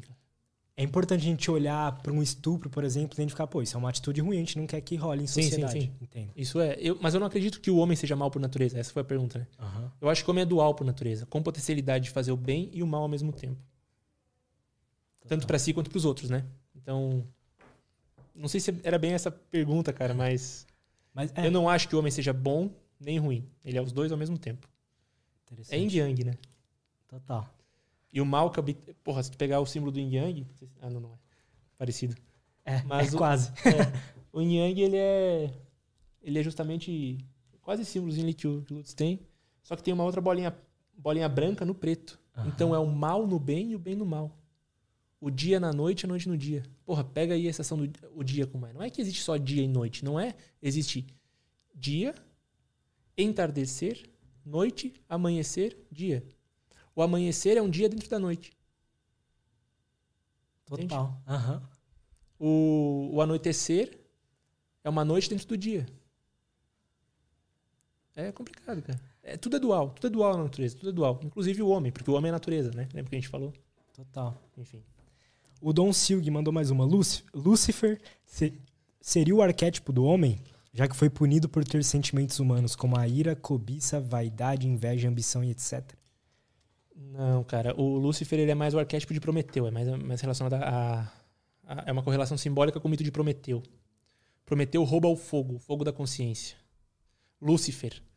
Lucy é de, é de luz, né? É, é o feitor da luz. Da mesma forma que Prometeu, quando rouba o fogo, ele é um fazedor de luz para o ser humano. Só que nem sempre essa luz é uma coisa positiva, né, cara? Porque a partir do momento que você tem consciência das coisas, você tem consciência do bem e do mal. Lúcifer ele não é, não é bem humano, não, não. Ele é Lúcifer em si, né? Lúcifer, o mito de Lúcifer. Ele é correlacionado ao mito de Prometeu. O cara que rouba o fogo e se ferra depois é, é trancado por Deus em algum lugar. Tipo, o Prometeu é trancado numa, numa pedra lá e tem uma águia que come o fígado dele pro resto da eternidade. Caralho. Deve ser ruim, né? Uhum. da hora. O Dom Silg mandou mais uma. Uma vez que o id cria o desejo, o ego viabiliza e o superego realiza de acordo com a moral e ética. O livre-arbítrio não é uma bobagem? Já que o desejo, ou vontade, ou escolha já foi feito pelo id? Cara, o livre-arbítrio só acontece quando você se torna personagem principal da tua história. Lembra tudo que a gente falou até aqui? Porque você é capaz de escolher o que fazer com a tua vida. Senão você vai ficar sempre preso a essas pulsões, essas vontades justamente inconscientes. Tipo, ah, eu quero fazer isso, mas não, não devo. Eu devo fazer aquela outra coisa, ah, mas não devo. Cara, você deve fazer o que você quiser. Quando você encontra e fortalece o teu ego de fato, tipo, sem, sem, sem ser egocêntrico, fortalecer o ego é fortalecer o eu. Quem sou eu perante a vida? Se tu chegar hoje e me chamar, tipo, de viadinho, igual meus, os meus amigos, né, do futebol, entre aspas, amigos do futebol, me chamavam quando eu queria falar de, de mitologia, não me abala mais. Porque o meu ego, o meu eu tá forte. O meu eu tá forte. Então eu não vou, não vou me, me sentir triste por causa de uma ofensa. Entendeu? Aham. É, isso aqui só acontece quando você conta a tua história, de fato. Se você não é capaz disso, você sempre vai ter um desejo reprimido inconsciente, uma vontade de fazer alguma coisa inconsciente, alguma vontade de deixar de lado as coisas, enfim. O superego já é mais o medo do julgamento alheio, de alguma maneira. O medo do julgamento alheio. Tipo, a sociedade fala que eu devo fazer isso, então me comporto assim. O labirinto me diz que não devo voar, então não vou. Entendo. Muitas vezes o id quer fazer coisas que são boas, cara. Não é essa coisa negativa. O id quer voar. Entende? É, ele é o instinto, né? É, a criança quer voar, cara. A criança quer ser astronauta. A, a criança nasce querendo explorar universos. É mesmo. Porque ela quer nascer e explorar o universo interior também. Porra, criança é massa, cara. Nada a ver com, nada a ver com criança, porque, tipo, Freud fala que, que o id é como se fosse uma criança interior, né? Só por isso que eu remeti a criança. Sim, e tem uma tem uma coisa em olhar para algumas coisas que te davam que é, que enchiam seus olhos assim quando você era criança. Por exemplo, sei lá, no meu caso, acho que de todo mundo era astronauta, sei lá. Se você olhar para um lado tipo, ah, de explorador e tal, você começa a perceber que nossa, essas coisas me enchem os olhos, sabe? Aí que tá, Lutz. Lembra que a gente falou de arquétipo? Toda criança nasce com o arquétipo do explorador. Toda pessoa nasce com esse arquétipo. Toda. E a partir desse arquétipo do explorador, que ela vai desenvolvendo a personalidade dela. Porque ela explora a realidade e entende, hum, essa realidade quer que eu seja um sábio, então eu vou me tornar sábio. Ela explora um livro. Cara, olha que loucura. Como é que eu vou contar essa história antigamente se não consigo trazer pra livros? Sabe qual é o primeiro arcano do tarô? Qual? O louco. É o arcano zero, ele não tem número. Ele é o arcano zero. Ele é o arcano que, que acaba se identificando com a realidade e explorando a realidade. Então toda criança é meio que um explorador da realidade. E ela vai passar pela jornada do herói dela, que é a vida que a gente falou. Através do jeito que ela explora. E ela vai encontrando seu próprio arquétipo. Sua maneira de explorar melhor. É Todo verdade. mundo é um explorador, cara. Então é um explorador que está explorando agora a comunicação. Todo mundo é explorador, velho. Todo mundo é o universo se experienciando com alguma maneira, de alguma maneira. Total. Cara, muito legal isso do, do tarô, assim. Eu, para mim, a ideia que eu tinha do tarô era que era aquela. colocar tudo de cabeça para baixo, a pessoa pre- escolhe. prever, é. Porque- E prever ou tentar, tipo, ah, ah, putz, eu, tô, eu tirei a morte. O que, que isso significa, né? Sim, cara. Olha que interessante. O arcano, ele é de, o, o tarô, ele é ele é composto por 22 arcanos, né? Então, o primeiro arcano é o arcano zero, que é o louco, o explorador. O arcano 22, 21, na verdade, é o arcano mundo. Então, quando esse louco, ele consegue... Quando esse explorador, né? A gente chama de louco, mas Lemet. Lemet também é o explorador. Quando ele consegue explorar a jornada da vida dele, ele conquista o mundo. Cara, tem como você colocar aquele negócio da, da jornada do herói rapidinho? Só pra mostrar. A última etapa é o retorno com o Elixir. É o retorno e a conquista do mundo. Ele volta pro mundo comum. Entendeu? Ele conquistou aquela, aquela jornada. Olha só, é, continua, sempre continua. Quando, ele termi- quando você termina a sua jornada, você conquista algo. Um patamar elevado de consciência que seja, e você é capaz de mudar o mundo. O teu mundo particular e o mundo da sociedade. Você. você Toda pessoa Entendo. Toda pessoa tem um arquétipo explorador, toda. E aí, a partir disso, ela vai fazendo decisões na vida dela que vão levando ela para explorar, né, novamente, outros arquétipos. Eu não sei se essa palavra que eu vou usar é- é a melhor pra isso, mas eu não tô conseguindo pensar em outra. Você meio que vai pra um. Você tá no mundo comum, aí você vai pra um algo mais, mais lúdico, sei lá, mais, Uhum. mais belo, não sei. Sim. E aí você volta depois pro mundo comum com tudo isso. Calma aí, Siri. Você, vai, você volta pro mundo comum com tudo isso que você foi adquirindo ali, né? E você muda o mundo comum. Cara, é muito foda isso. Tem algo mais em que eu possa ajudar? A Siri quer ajudar aí, cara. É. Isso é inteligência, inteligência artificial aí querendo se manifestar. O grande algoritmo da realidade, hein, cara? É Matrix. Total. Não, brincadeira. Mas, mas cara, é justamente isso. Quando você, quando você, mas é só quando você é capaz de ir atrás da tua jornada que você volta pro mundo com algo diferente, porque senão você é só um cara comum. Não que seja ruim ser um cara comum, mas você é só um cara que vive. Um cara que vive, que existe. É ruim às vezes pra ele no final da vida, né? É, porque ele vai olhar pra trás e pensar, puta, quem escreveu minha história não fui eu. É uma merda, ele não é Tem- autor da própria história. tem uns vídeos no YouTube que acho que fala bastante sobre o que você tinha falado do, da galera, o que, que ela se arrepende, né, perto É. da morte. Tem um vídeo, eu acho que é, tipo assim, pega uns velhinhos de 100 anos e, fa e fala pra eles darem uma mensagem pras pessoas, pros mais jovens e tal. Aí eles se- sempre é sobre isso. Sobre, ah, fazer as coisas que você realmente quer e tal. É bem interessante ver uma pessoa que tá com 100 anos, ela já sabe que vai morrer logo ali, falar essas coisas. Cara, se eu pudesse passar só, só uma mensagem aqui no podcast, ia ser: peguem a vida de vocês. Imaginem que vocês morreram com sei lá quantos anos. E pensa como que ia ter sido essa vida. Qual é, qual é essa vida que tu quer viver, cara? E vive ela. Tenta fazer o máximo possível pra viver ela. Pelo menos perto dela, sabe? Sim. É como eu falei, eu quero escrever livros. Vou ganhar prêmio Nobel? Não vou. Quer dizer, não sei. Provavelmente não. Mas eu vou dar o meu melhor na circunstância que eu tenho. Que às vezes é fazer um post no Instagram. Coisinha tosca, é. Um post é, é tosco, mas é minha vida. Mas preenche, né? Preenche de alguma maneira. Preenche de alguma maneira. Porque tem um pouco a ver, né? Tem total. Bom. Calma aí, tem um superchat aqui. O Evil Luffy mandou 10, 10,90. Obrigado. É. De verdade, obrigado. a gente tava falando agora, ele falou: Salve Vini, qual a sua visão sobre o conceito de Matrix? Cara, é, é muito interessante que essa Matrix ela é, ela é baseada no mito da caverna de Platão, né, cara? Cara, eu não. É que eu sou meio burro, então eu nunca entendi esse mito, mano. Me explica.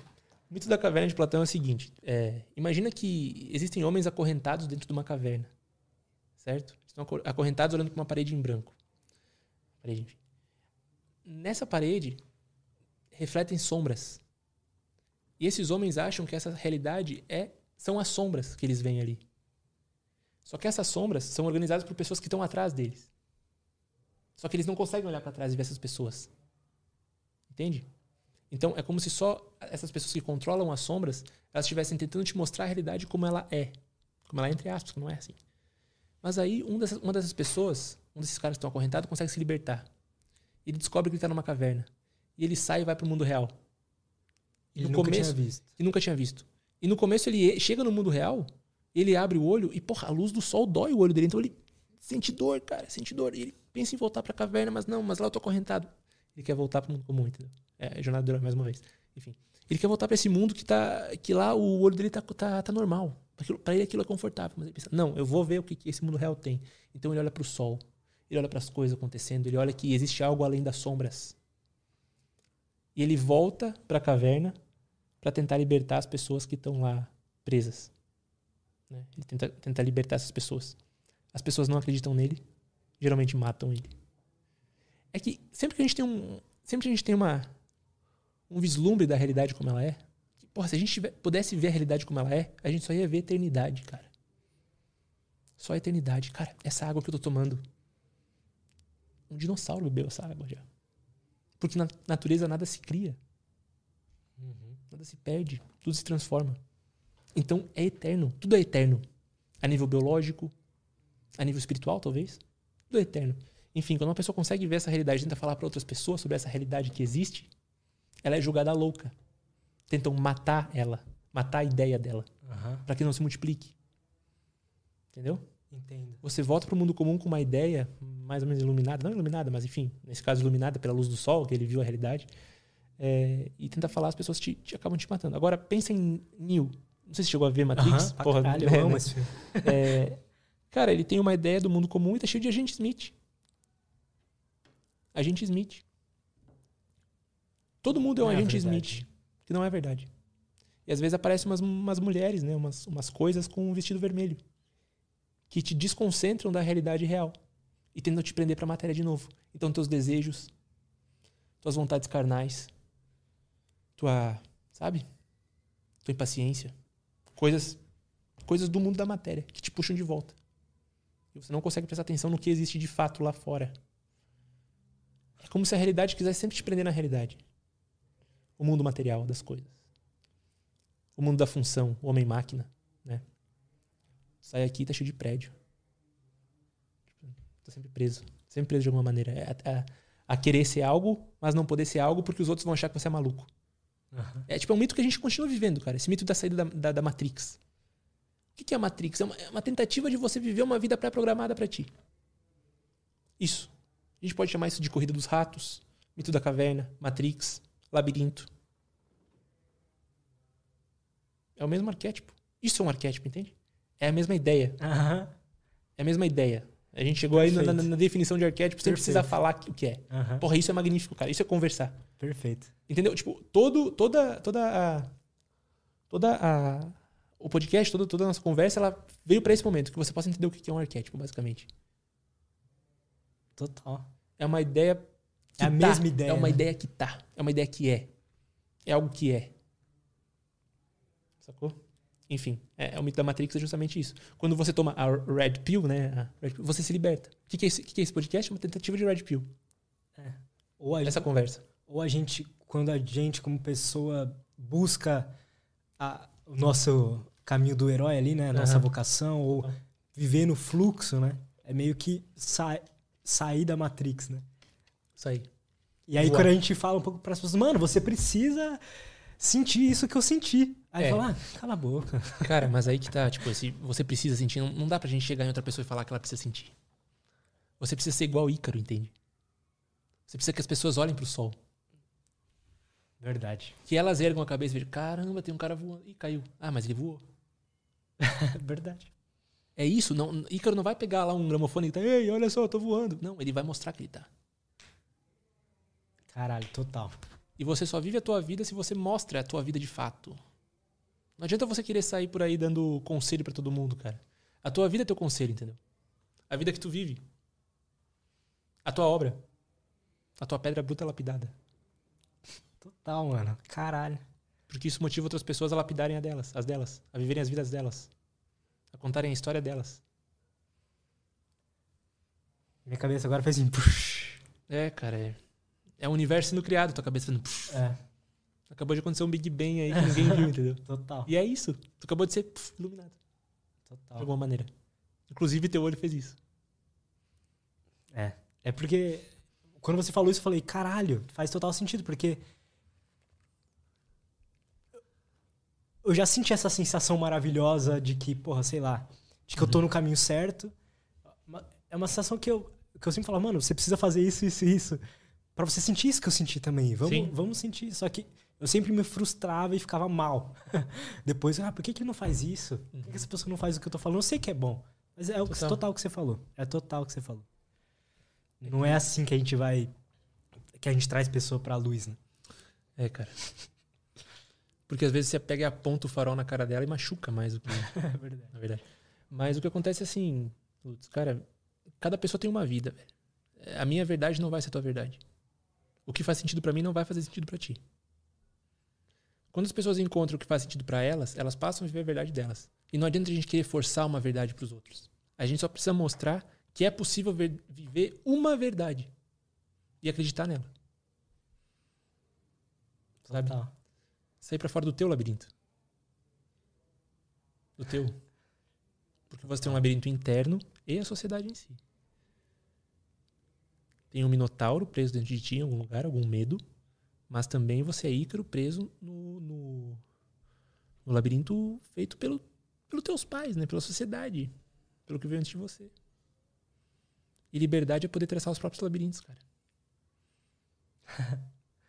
Total. Total.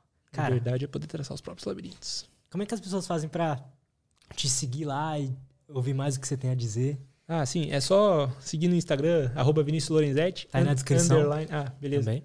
É só seguir lá, cara. Todo dia eu abro uma caixinha de perguntas, uma sessão geral pra gente trocar uma ideia.